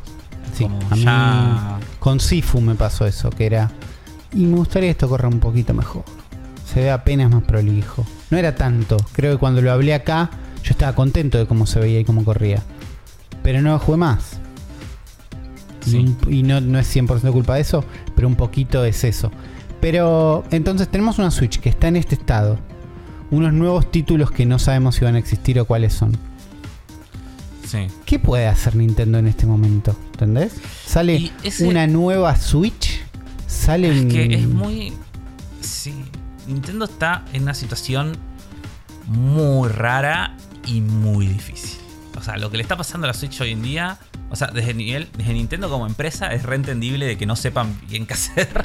Claro. Eh, porque es una situación muy eh, particular, nunca había pasado. Eh, una consola que con 7 años todavía sigue estando en la cresta de la ola. Digo, Claro. año a año la Switch sigue siendo la consola más vendida. Sí. Todavía, a día de hoy. O sea, de las tres consolas, el año pasado las consolas que más se vendieron fueron la Switch. Eh, y tiene, ya está camino a superar, a, a- está siendo la tercera, ¿no? ¿Qué Es la, le queda es la- por superar? es la tercera consola más vendida. ¿Qué le queda superar? La DS. Tiene que superar Ah. a la DS y a la Play 2. Claro. Sí, la Play 2 igual la veo más difícil, pero. Pero la, DS, son 150. están un poco. No está tan lejos. Eh, por eso digo, no, no para de vender. Entonces yo entiendo la situación de Nintendo de decir, che, no podemos perder a toda esta base de usuarios sacando una consola nueva. Yo Eh. siento que el camino es 155 Play 2, 154 DS. ¿Y cuánto Y- va Switch? ¿130? C- 122 según Wikipedia. Si sacas falta- una Switch Pro, la, eh, sos la consola más vendida de todos los tiempos. Puede ser. Pasa que yo siento que ya el, el tren de la Switch Pro ya pasó. Yo Ya no también. tiene sentido sacar una Switch Pro ahora. ¿Es Yo ahora o también, sacas la 2 o.? Pero o por, por cómo es Nintendo y por todo lo que tardó en construir la Switch. La- en- tardó en construir, pienso en eh, el Nintendo Switch Online, los servicios que fueron llegando. Como que el Game Boy llegó ayer para que mañana salga una Switch 2 y Nintendo Switch Online no esté más. Eso es verdad. El Game Boy y Game Boy Advance como servicio llegando a Nintendo Switch Online salieron ayer o el mes pasado. Y con el historial de que de Wii U a Switch se acabó Virtual Console, se acabó un montón de cosas hubo como una empezada de cero. Yo siento que la consola nueva que haya no puede empezar de cero. Sí, yo siento. A ver. También tenemos como un tema de que Nintendo es una empresa muy particular con su forma de hacer las cosas muy particulares. Y no es la mejor empresa a nivel eh, sistema operativo y continuación de cosas, ¿no? Claro. Porque yo creo que el camino el mejor camino que podría tomar eh, Nintendo en este caso es una Super Nintendo Switch. Sí. Que es tipo Switch 2, o sea, básicamente. Pero que es 100% retrocompatible. 100% retrocompatible. Tipo, 100%. absolutamente todo lo que tenés en la Switch pasa a la, a la nueva. ¿Los Joy-Con andan? También. Como, la, como igual, que- yo te digo, igual que la Xbox One a la Serie X. Ok. Es un montón. O sea, ese es. Claro, ese es el mejor. Yo siento que eso es lo mejor que podría hacer Nintendo. Pero. Y son dos peros muy importantes. Por un lado, me parece que Nintendo no tiene la capacidad que tiene Microsoft para hacer eso. Puede ser. Digo, eh, históricamente, Xbox tuvo el mejor sistema operativo siempre, desde la 360. Ya era muchísimo mejor que el de la Play 3. Pensá que salió la serie X y salió un Sí. update para la One para que el sistema operativo sea igual. Yo Claro. ahora prendo la One y el sistema operativo es el mismo. Es un poco más lento, no tiene quick resume, pero es el mismo. Claro. Y anda, es una locura. Como Y anda, claro. Eh, y sí, pero Yo siento que por un lado eso y por otro Nintendo tiene en su ADN ya histórico la idea de que cada consola tiene que tener su, eh, su personalidad y su, su gimmick. sí, tiene que tener Y un eso es lo que también me da la sensación de que, de que salvo que Furukawa no, no lo conocemos todavía con, lanzando una consola. Porque el chabón dice, no, eh, acá lo que importa es la billulla. Y, Y y se lanza otra, pero no sé. a ver, el, el motion control se fue bajando, ¿no? No tuvimos otro ARMS. No, No tuvimos más juegos que el tipo el, el motion control está ahí para el que lo quiera usar, está en Fortnite, está en donde sea, pero no es el, motivo de venta de un juego desde Splatoon y Arms, que salieron sí. el mes 2 y el mes 3. ¿no? Desde, desde ese Mal. momento. Eh, Entonces, la táctil es- no la usa casi ningún juego. la pantalla táctil no la usa casi ni lo usa Mario Kart para elegir las pistas y nada más. Eh, ponele que de esas cosas se pueden bajar. De la, de la portabilidad del mundo dual, portátil y. No. No, se Es pueden eso bajar. para mí ya. No, para mí no ya se pueden bajar de ahí. Sobre todo porque ahí no les gana nadie. Sí, no tiene competencia. O sea, la Switch es lo que es por esa eh, por ser híbrida. Porque las dos consolas que tiene arriba, las dos consolas más vendidas de la historia, una es portátil y la otra es de hogareña. Que son la Play 2 y la Claro. DS. Entonces, la Switch vendió tanto y siguió vendiendo a la par de una Xbox, a la par de una PlayStation 5. O sea, en un mundo donde existen estas otras consolas, porque es la única portátil. No, se, no pueden soltar esa, me parece. No, no, yo creo que hay muchas más chances de que la próxima consola de Nintendo sea exclusivamente portátil que de que pierda, de que sea exclusivamente eh, hogareña. Ok. O Sí. sea, si ellos tienen que elegir, eh, no podemos hacer las dos. Tenemos que ser o full portátil o full de mesa. Van a ser full portátil. Sí. Y, y va a existir el cablecito. Te van a vender un cablecito. O un dock medio choto. Pero va a ser Sí. enfocada portátil. Eso podría pasar. ¿Cu- ¿Cuál sería el peor caso? Worst case scenario. Sale todo mal. Eh, no anuncian un carajo nada y seguimos con la Switch eh, dos, tres años más. Con una sequía de juegos eh, alucinante. Porque aparte está el... ¿Eso sería lo peor que puede pasar? O sea, cualquier cosa que lancen es mejor que no hacer nada. No, bueno, el peor escenario... Peor sí, escenario. Igual creo que es... Creíble, pero peor. Es una Wii U 2. Es tipo una consola nueva que Que es igual no de potente. continúe- Que no continúe un carajo el legado de la Switch, tipo que sea como una cosa totalmente nueva, con algún gimmick rarísimo y que salga mal. Y que la gente no lo, no lo agarre. Diga, no, esto no me interesa. Y venda 10 millones de consolas. Eso no tendría como- nada. Claro. Y, y se la compre solo Rippy y después la tengamos prestada para jugar los juegos. Claro. Yo creo que van a estirar el tren de la Switch lo más que puedan. Cuando vos decís que no hagan nada y sigan tres años así, no me parece tan loco que lo hagan, que lo intenten. Pero. Que no sé, boludo. Porque o sea, yo siento también que. Lo que te decía, es como. El. Hay una. O sea, se siente la sequía de juegos. Sí. Se siente que no. Que no, no salen cosas tipo de. De, de gran envergadura. O sea, si bien salen juegos, obviamente, digo, no vamos a decir que no sale nada. Digo, este mes tuvimos un montón. Digo, salió Octopath Traveler 2 que no pudimos jugar. Eh, salió este, salieron los juegos que hablamos hoy, digo, pero. Sí, el, yo todavía no jugué, pero estoy por jugar el Final Fantasy, Crisis Core. Crisis Core. Claro, digo. Pero eh, parte de por qué no jugué Crisis Core es porque no sé si comprarlo en Switch o en Xbox. Y, y bueno, estás en la misma. Yo hoy en día, hoy en día te iría a comp- y comprarlo en la- ex. Bueno, valen lo mismo. Valen lo mismo en las dos. Vos me decías, bueno, pero es un juego portátil, seguro está bien en coso. Vi comparativas y, y está ahí en, como. en Switch, en Switch está muy bien. Claro. Digo, o sea, eso, eso sí. Pero no sé. Como que no sé cuál va a ser más, más cómodo o mejor. Claro. Digo, la realidad es que en Xbox corre a 60. 4K Por más 60. que. Sí. 4K 60, tranqui. Y bueno, ya está. Eh, entonces, al mismo precio. Y pero juego en la cam. Como que eso cada vez es más difícil. Eso no me hubiera costado tan. Bueno, también los primeros dos años de Switch yo no tenía otra consola. Tres años de Switch era mi única consola. Entonces veía todo distinto. Claro. Difícil. Pero bueno, no sé, yo lo que.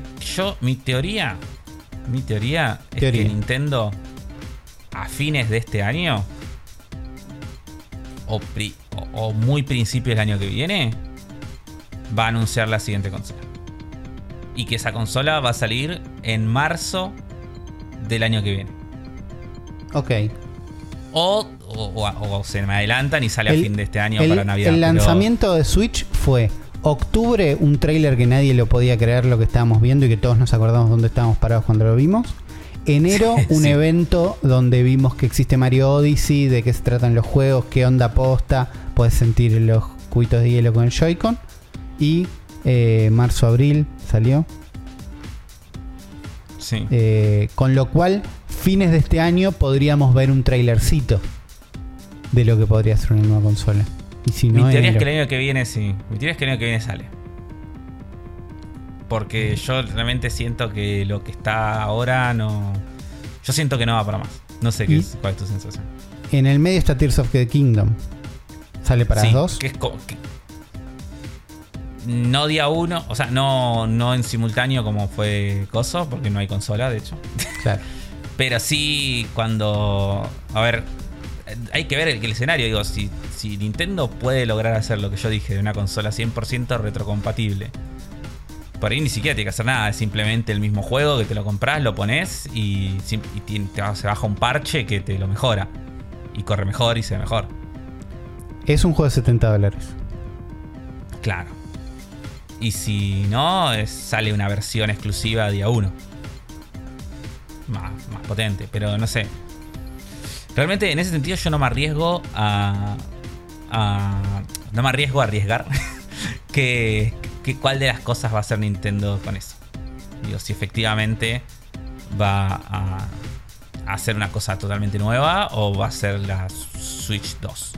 Por algo yo no soy Ulises Nintendo. Pero no me puedo imaginar una Wii U. Una Wii U situation. Y- Como pero no, nunca se sabe. no, sé que nunca se sabe y no lo descarto. No sé cómo pasaría. ¿No entendés? No, no lo puedo pensar. Claro. Y, y siendo tan misteriosa esa idea, un poquito me da ganas de que lo hagan. Por la curiosidad de cómo sería algo que no me puedo imaginar. ¿Entendés? Porque el, el mejor escenario, que es una Switch 2, que es súper compatible con todo, pero tiene juegos nuevos exclusivos y entonces es bárbara, pero tengo los mismos juegos y no sé qué. Sí. Es el mejor, estoy 100% de acuerdo que es el mejor escenario posible. Me parece un poco aburrido ahora, como idea. Sí, Concuerdo. ¿Por qué me la voy a querer comprar? ¿Porque Tears of the Kingdom se va a mejo- ver mejor que la versión que yo acabo de jugar? Eso me va a dar bronca. Concuerdo, no pero, ganas es lo que es lo que necesito. Es lo que necesito en este momento. Una Switch que sea igual en todo, pero que, que ande bien. Que corra. Que pueda correr juegos en 1080p y 60 FPS y. Que tenga rayos que tracen. No sé, ¿entendés? Me la imagino saliendo y si no viene acompañado de un Mario y Zelda Olimpiada, no sé qué tiene que pasar para que me la vendan. es que para mí Confío en igual la Nintendo Nintendo tiene eso. Son, los juegos. Digo, si tiene los juegos de Nintendo, la vamos a comprar igual. Sí, Ya está. pero no sé, me, me quedo con esa duda, ¿entendés? Como que el peor escenario es el que me parece más atractivo y el mejor escenario me aburre un poco. En los comentarios, todos ustedes nos pueden contar qué esperan que pase, qué les gustaría que pase. Lo, pueden decir lo que quieran, menos preguntar si se compran una Switch o esperan a la Pro. Es lo único que, que no voy a estar permitiendo en esta caja de comentarios, porque la Todos respuesta los es comentarios van a hacer eso. bueno, que lo sean, no tendrán una respuesta de mi parte. No tendrán una respuesta de mi parte. Pues la respuesta es comprate una Switch ahora y sé feliz, pues está buena, hijo. Si no te das una Switch hasta ahora, tenés 7 años de juegos que están buenos. Tal Listo. cual. Fin. Vamos a un par de noticias. Vamos. Y hablando de consolas que llegan a su fin, muchas consolas tienen una sobrevida después, existen, ¿no? Viven un poco. Retrocompatibles o no, la Wii U y la 3DS estaban por ahí, estaban dando vueltas. Y si bien no van a explotar el 31 de julio de este año, sus tiendas virtuales sí. Sí. Y eso Ya no se va a implica, poder comprar cosas digitales. claro, los juegos que ya compraste eh, se podrán descargar después del cierre, dijo Nintendo, ¿no? Sí. Pero los que no compraste, ya está. Y eso implica a todos los Pokémon. claro. O no soy todos, pero sí. XY, Omega Sí, Rubí. todos los Pokémon que estaban en. Tipo- todos los que estaban en 3DS. Yo no jugué esos Pokémon. Sí. De ya no los vas a poder jugar salvo que hagas cierta. tengas una 3DS con magia. de forma legal, el 31 de julio se acaba mi posibilidad de jugarlos. Bueno, los puedes comprar físico. Los puedo comprar físicos. Es verdad que el mundo Tu posibilidad cómoda de jugarlos. Claro. eh, no sé, es como que la, la idea me tendría que asustar. No me preocupa tanto. No, es un bajón que pase, pero bueno, ya está, es el clima. Y, y hoy en día la 3DS, la verdad, que si querés los juegos, te lo- los compras, digo, físico. Y si no, para mí una consola que está en esta situación ya es 100% moral eh, hacer la mierda, piratearla, todo Claro. lo que quieras. Sí, Es tipo, ya no hay ningún, ninguna contra moral en piratear una 3DS. claro. Ahí está, después de esto. Y es como, ya está, piratear. Aparte de 3 es muy fácil de piratear. La puedes hacer vos en tu casa con un cable USB. Y una vez que la pirateás, ya está. Tenés todos los juegos eternamente ahí y, y listo. Eh, por eso digo, como que tampoco es un gran problema. Eh, sí, bueno, es una lástima perder esa oportunidad.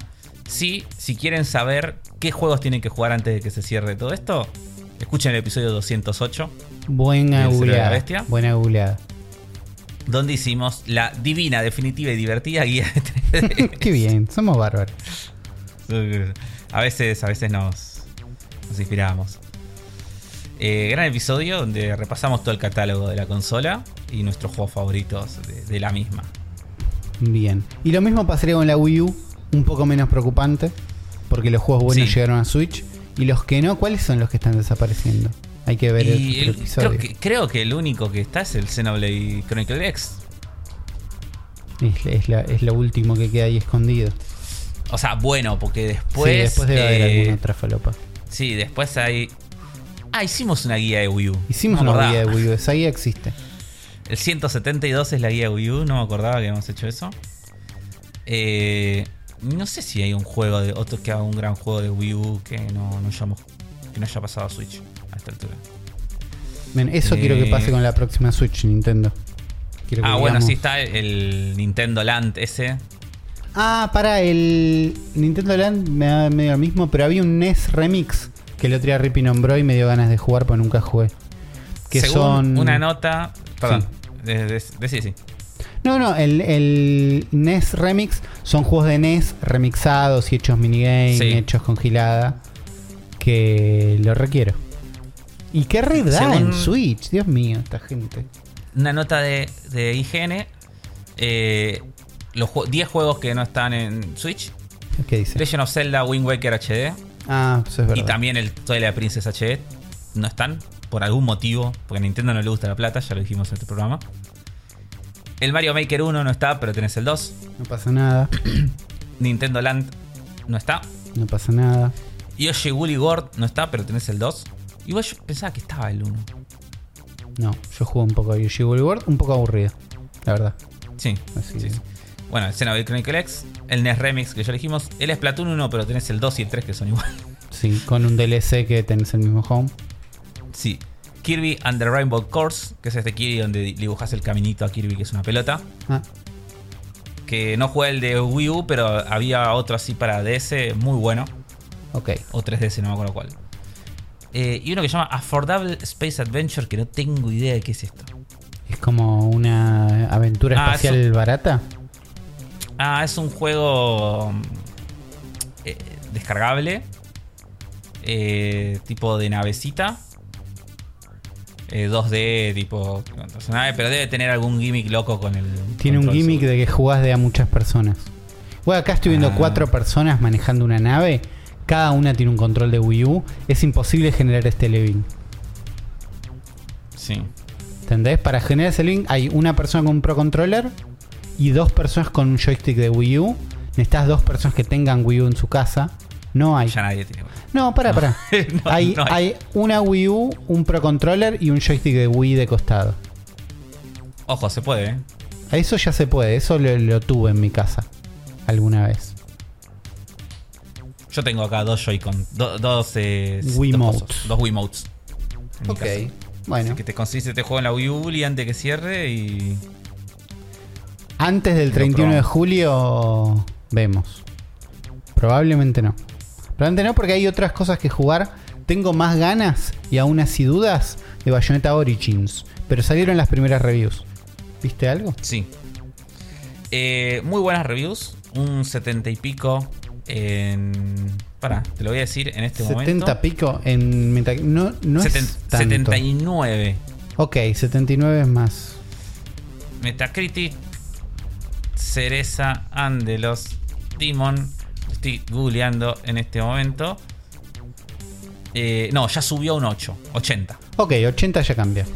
80 es un hueso. Yo vi que IGN le puso un 9. Bien. Y eh, Ninten- nuestros amigos de Nintendo Life le habrán puesto también una nota muy alta. Bueno, son Nintendo Life. Ah, no, le pusieron un 7, mira. Mira. Mira. Pero nada, las reviews eh, dicen que está muy bueno, que es como muy original. GameSpot le puso un 9, rarísimo. GameSpot poniendo una nota alta a Nintendo. Eh, Destructoid le puso un 8. Y bueno, después eh, otros medios más, pero nada, dicen que es un juego que se ve muy lindo, que tiene un sistema de juego muy original y que está muy bueno. Así que vamos a ver si por ahí lo probamos, ¿no? Probablemente lo vamos a probar, probablemente lo vamos a jugar. Había escuchado que había una demo, pero no, lo, no estoy seguro, así que la voy a buscar en este momento. eh, Sí. Para probarlo. Yo siento que no me gusta cómo se ve. A mí me gusta. ¿Entendés? A mí es lo que más me gusta. A mí, de hecho, es lo que me da ganas de jugarlo, es como se. Eh, es como que me gusta el arte, pero ya le veo el serruchito, ya me... Por ahí es lo que hablábamos antes. Tipo, Okami me re gustó a mí. Pero te cansó. Me cansó un poco, pero, pero no tanto. Pero siento que esto no se va a ver tan... Veo los serruchitos ya en los videos que estoy viendo ahora. Puede que jugándolo en vivo sea distinto, eso pasa también. Viéndolo en tu Switch portátil o en la tele pero corriendo es distinto a veces que en un video de YouTube. Así que ahí, ahí veremos. Pasando por el eShop, les recuerdo que hay unas ofertas de Mario Day que siguen ahí hasta el 23, van a estar ahí. Con, no sé si cosas increíbles, pero miren, por ahí algo hay. Por ahí algo hay y hay Bayonetta Demo. Hay una demo para bajar que voy a estar bajando ahora. Así que en algún momento les contamos qué onda y tal vez lo juguemos entero gracias a Zona Fantasma Sí. TV y todo el, el apoyo de todos ustedes. ¿Qué más pasó? ¿Hiciste, en ¿hiciste estas- cuentas de cómo vas a pagar Zelda Tears Oh, of no, the no. Kingdom? Ay, no, no quiero pensar, boludo. Porque aparte, ya que lo peor, que no tengo plata para comprar. O sea, si lo compro ahora me cago la vida. Claro. Pero cuando estoy seguro que cuando salga mayo va a salir más caro, boludo. Entonces Eh, es como que estoy en una, en una encrucijada. En este momento está en unos 13 mil pesos. Que Más o menos. impuestos son como 20 pi- 21 mil pesos, una cosa así. Sí. Eh, es mucha plata. yo pagué el voucher. Lo hiciste bien, sí. Yo me compré un voucher, me salió 30 mil pesos. ¿No? 30 mil pesos en un par de minutos. Claro, pero cuando compres, cuando uses ese voucher para comprar un juego a fin de año, es un. con el dólar a 400 mil pesos. Claro, a Sí, eso es lo que apuesto es que que de ahí 20 son el Zelda y todavía tengo 10 que pueden ser otro, otro juego. Claro. Pero no. Pero compré ese voucher porque recuerdo que el año donde salieron yo no los compré y no me pareció, no sé qué, después era buena idea. Pero este año no estoy tan seguro como estaba en 2018, 2019 de que iban a salir buenos juegos de acá a fin de año. Mm. Ahora No, no, contemplo la posibilidad de que ese voucher yo lo gaste en Pikmin. En alguna. Claro, en alguna boludez. Porque si me decís que eso ya sabemos que a fin de año sale, no sé, un nuevo Mario. O, no sé, o Metroid Prime 4, digo que ya Claro. aunque sea. Un- bueno, sí. sí, bueno, ya sé que me voy a comprar este. Un realmente no, no, no sabemos nada. No sabemos nada. Entonces, está la chance de que me lo gaste después en un Luigi's Mansion. ¿Entendés? Como Claro, en algo que ya está. en algo que ya está. En, en Astral Chain. No, pobre Astral Chain. No sé si es elegible el Astral Chain porque no sé si es publicado por Nintendo directamente. Ah, está bien. Eh, pero bueno, cuestión es que le preguntaron a Bowser sobre esto, ¿no? Bowser, eh, no el rey de los Koopas, sino al presidente de Nintendo of America. Y dijo, vimos a lo que el juego tenía que ofrecer y creemos que los, los fans se van a dar cuenta que es una, una experiencia increíble, muy completa, profundamente inmersiva. El precio refleja ese tipo de experiencia que los fans van a esperar cuando vayan a jugar este juego en particular. Dice, no es un precio que necesariamente vamos a tener en todos nuestros títulos. Eh, es realmente una práctica muy común tener este modelo de precios, eh, tanto acá como en Europa y en otras partes del mundo, donde el precio puede variar se- de- según el juego. Claro. Eh, básicamente es la no respuesta, pero... Es la no respuesta. eh, pero sí es algo que pasa. Creo que en Japón pasa también esto. Que tipo los Final Fantasy siempre fueron más caros. Cosas así. No sabía eso. Sí, yo lo Pero escuché bueno, en 8 for Play, eh, el podcast de los pibes que localizan y también hablan de juegos. Eh, Mm. Hablaban de que los juegos en Japón siempre son caros y que además los Final Fantasy por ahí costaban 70 dólares, 80, como, como que nada. Existe que un juego sea más caro por ser mejor o porque alguien decidió en realidad que ese juego le iba a valer. Siento que están dejando todo, están como... No sé, no nos convencieron de que vale 70. Pero Es se la yo- están mandando porque... ¿Qué otro juego Nintendo puede cobrar 70 dólares ahora que no sea la continuación del mejor juego de todos los tiempos? Sí, no, es este. Por lo menos me quedo tranquilo de que no van a ser todos. Por ahora. Claro, por ahora no van a ser todos, por lo menos en esta consola. En lo que El tema es que para mí. Metroid Prime 4 va a salir 70 dólares. Y Coso, si sale un nuevo Mario, va a salir 70 dólares. Por ahí esto es lo que define las líneas A y línea B de la que hablamos cuando hablamos de porteos. De porteos, de juegos nuevos de Switch. Claro, tipo Pikmin, está en la B, es un 60. Sí. Eh, Bayonetta Kirby, Origins. Kirby, Pikmin, Yoshi. En cambio, la línea A, tipo, ¿qué es? Metroid, Mario y Zelda. Sí, Y Pokémon. Pokémon. El, el último Kirby está casi en la A para mí. No, pero por más. Pero no, no, no pero- estoy hablando de que sea bueno o no, eh, estoy hablando de. No, de pero de, ganas que tienen de ellos de venderlo también. Yo creo que también el próximo Xenoblade también va a ser 70. ¿Sí? Sí, lo reveo. Vivimos en este mundo. Eh, qué ganas de jugar Tears of the Kingdom, pero qué intriga también, no, no estoy Yo siento que vamos a tener dentro. otra teoría, ¿eh? Que Teoría. el juego sale en mayo. El mes que viene, abril, vamos a tener una direct exclusiva de este juego donde nos van a contar todo lo que no sabemos, porque no sabemos un porongo de este juego. No, pero en- Sí, sí, nos van a contar, porque no- todavía no sabemos nada de este juego. yo empiezo a contemplar que no, no hay más nada para saber.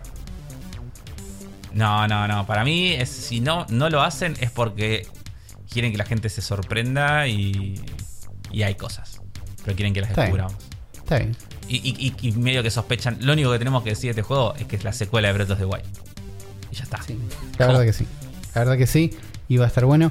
Lo que tal vez sí quedan cosas para saber, o creo yo, es dentro de la mente de Miyamoto. Porque hay un fanático que ha recopilado un archivo con más de 450 entrevistas de Shigeru Miyamoto. eh, y las va a publicar eh, en dónde? ¿Cómo, cómo es esto? ¿Por qué no lo leí antes? Es una página. Ah. Es una web. Sí, sí, es una web, una web que se llama Sprite Cell. Tipo. Y si ustedes entran, eh, es una web eh, muy. Muy sencilla, ¿no? Muy coso. Eh, muy de bajo presupuesto.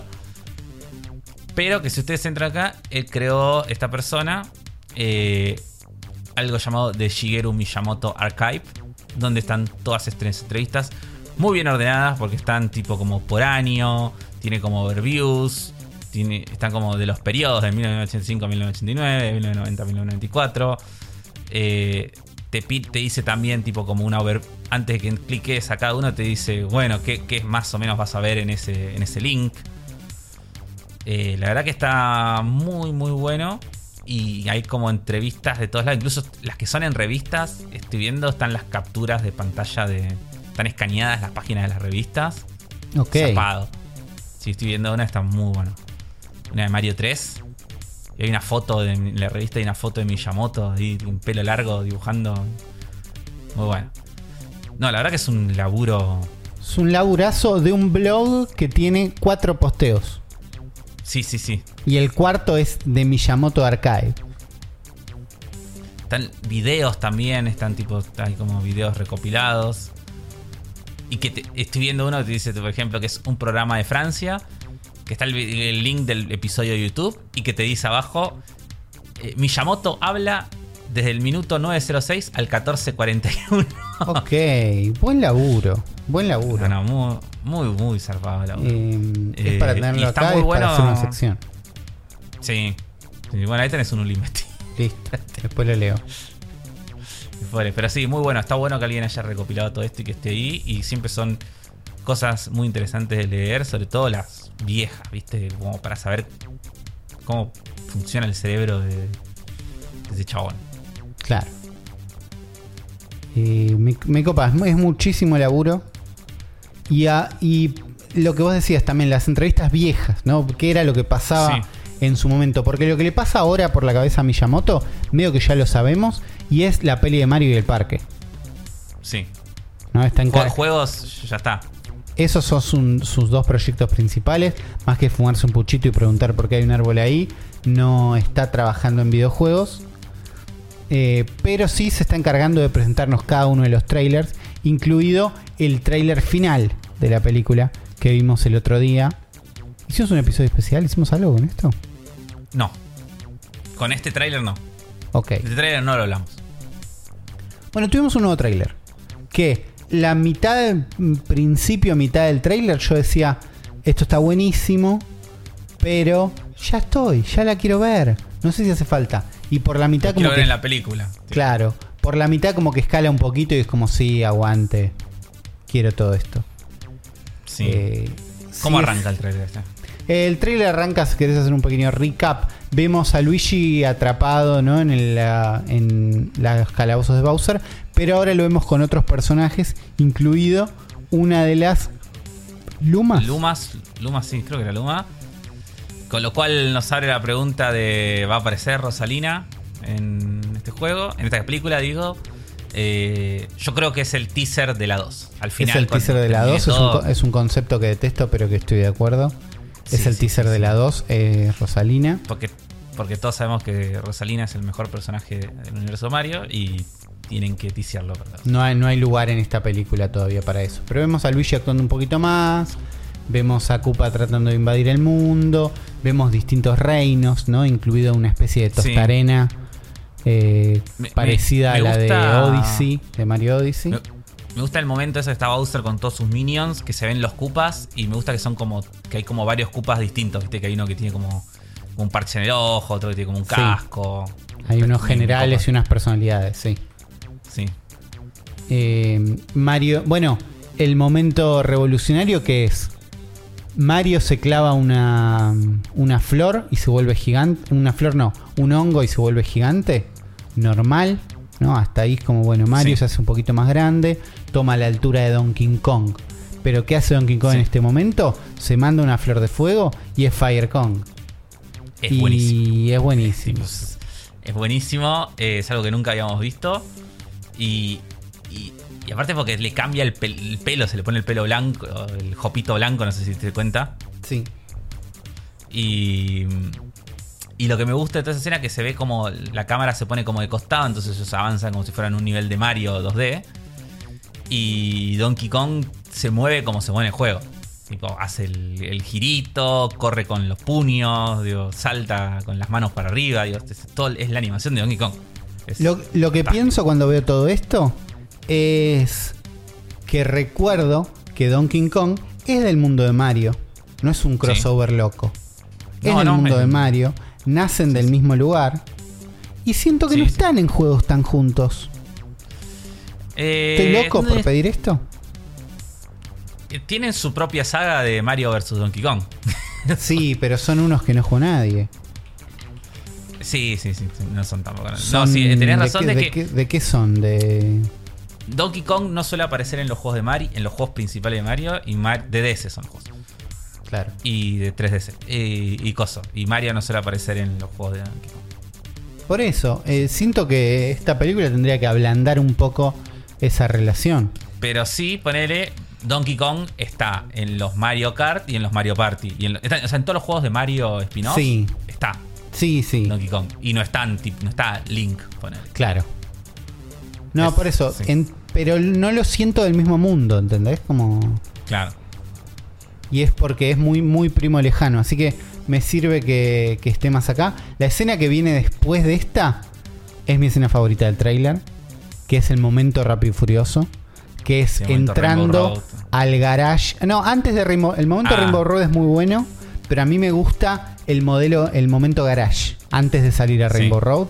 Donde están recorriendo el garage que parece que es de los Kong. Porque tiene una cosa ahí toda medio de, de pirámide y coso selvática. Pero vemos los mejores metales que hemos visto este año. Sí, boludo, Por zarpado. lo, zarpado por lo reflejo menos. ¿no? Sin, sin pensar mucho, El- los mejores metales que vimos este año y vemos cómo arman los kartings, cómo arman las motos, cómo arman todo, con un nivel te- de realismo que no veníamos manejando en el resto de los personajes y en el resto Si de yo te muestro ese solo el clip de un segundo de la mano de Peach acelerando la moto, Sí, es, o sea, se lo muestro a cualquier persona y pensás que es de verdad. claro. Porque es un nivel de fotorrealismo zarpado. Por eso, en ese momento compro totalmente. De ahí vamos a Rainbow Road y a la locura y a una, una, a una toma impecable de Mario. Sí, sí, la verdad que cada vez pinta mejor esta película. Yo ya estoy 99% seguro de que toda esta secuencia de Rainbow Road es el clímax de la película. Sí. Tipo, esto es el final, chicos. Sí. La, la última secuencia de la película es, es, el- es esto. Eh,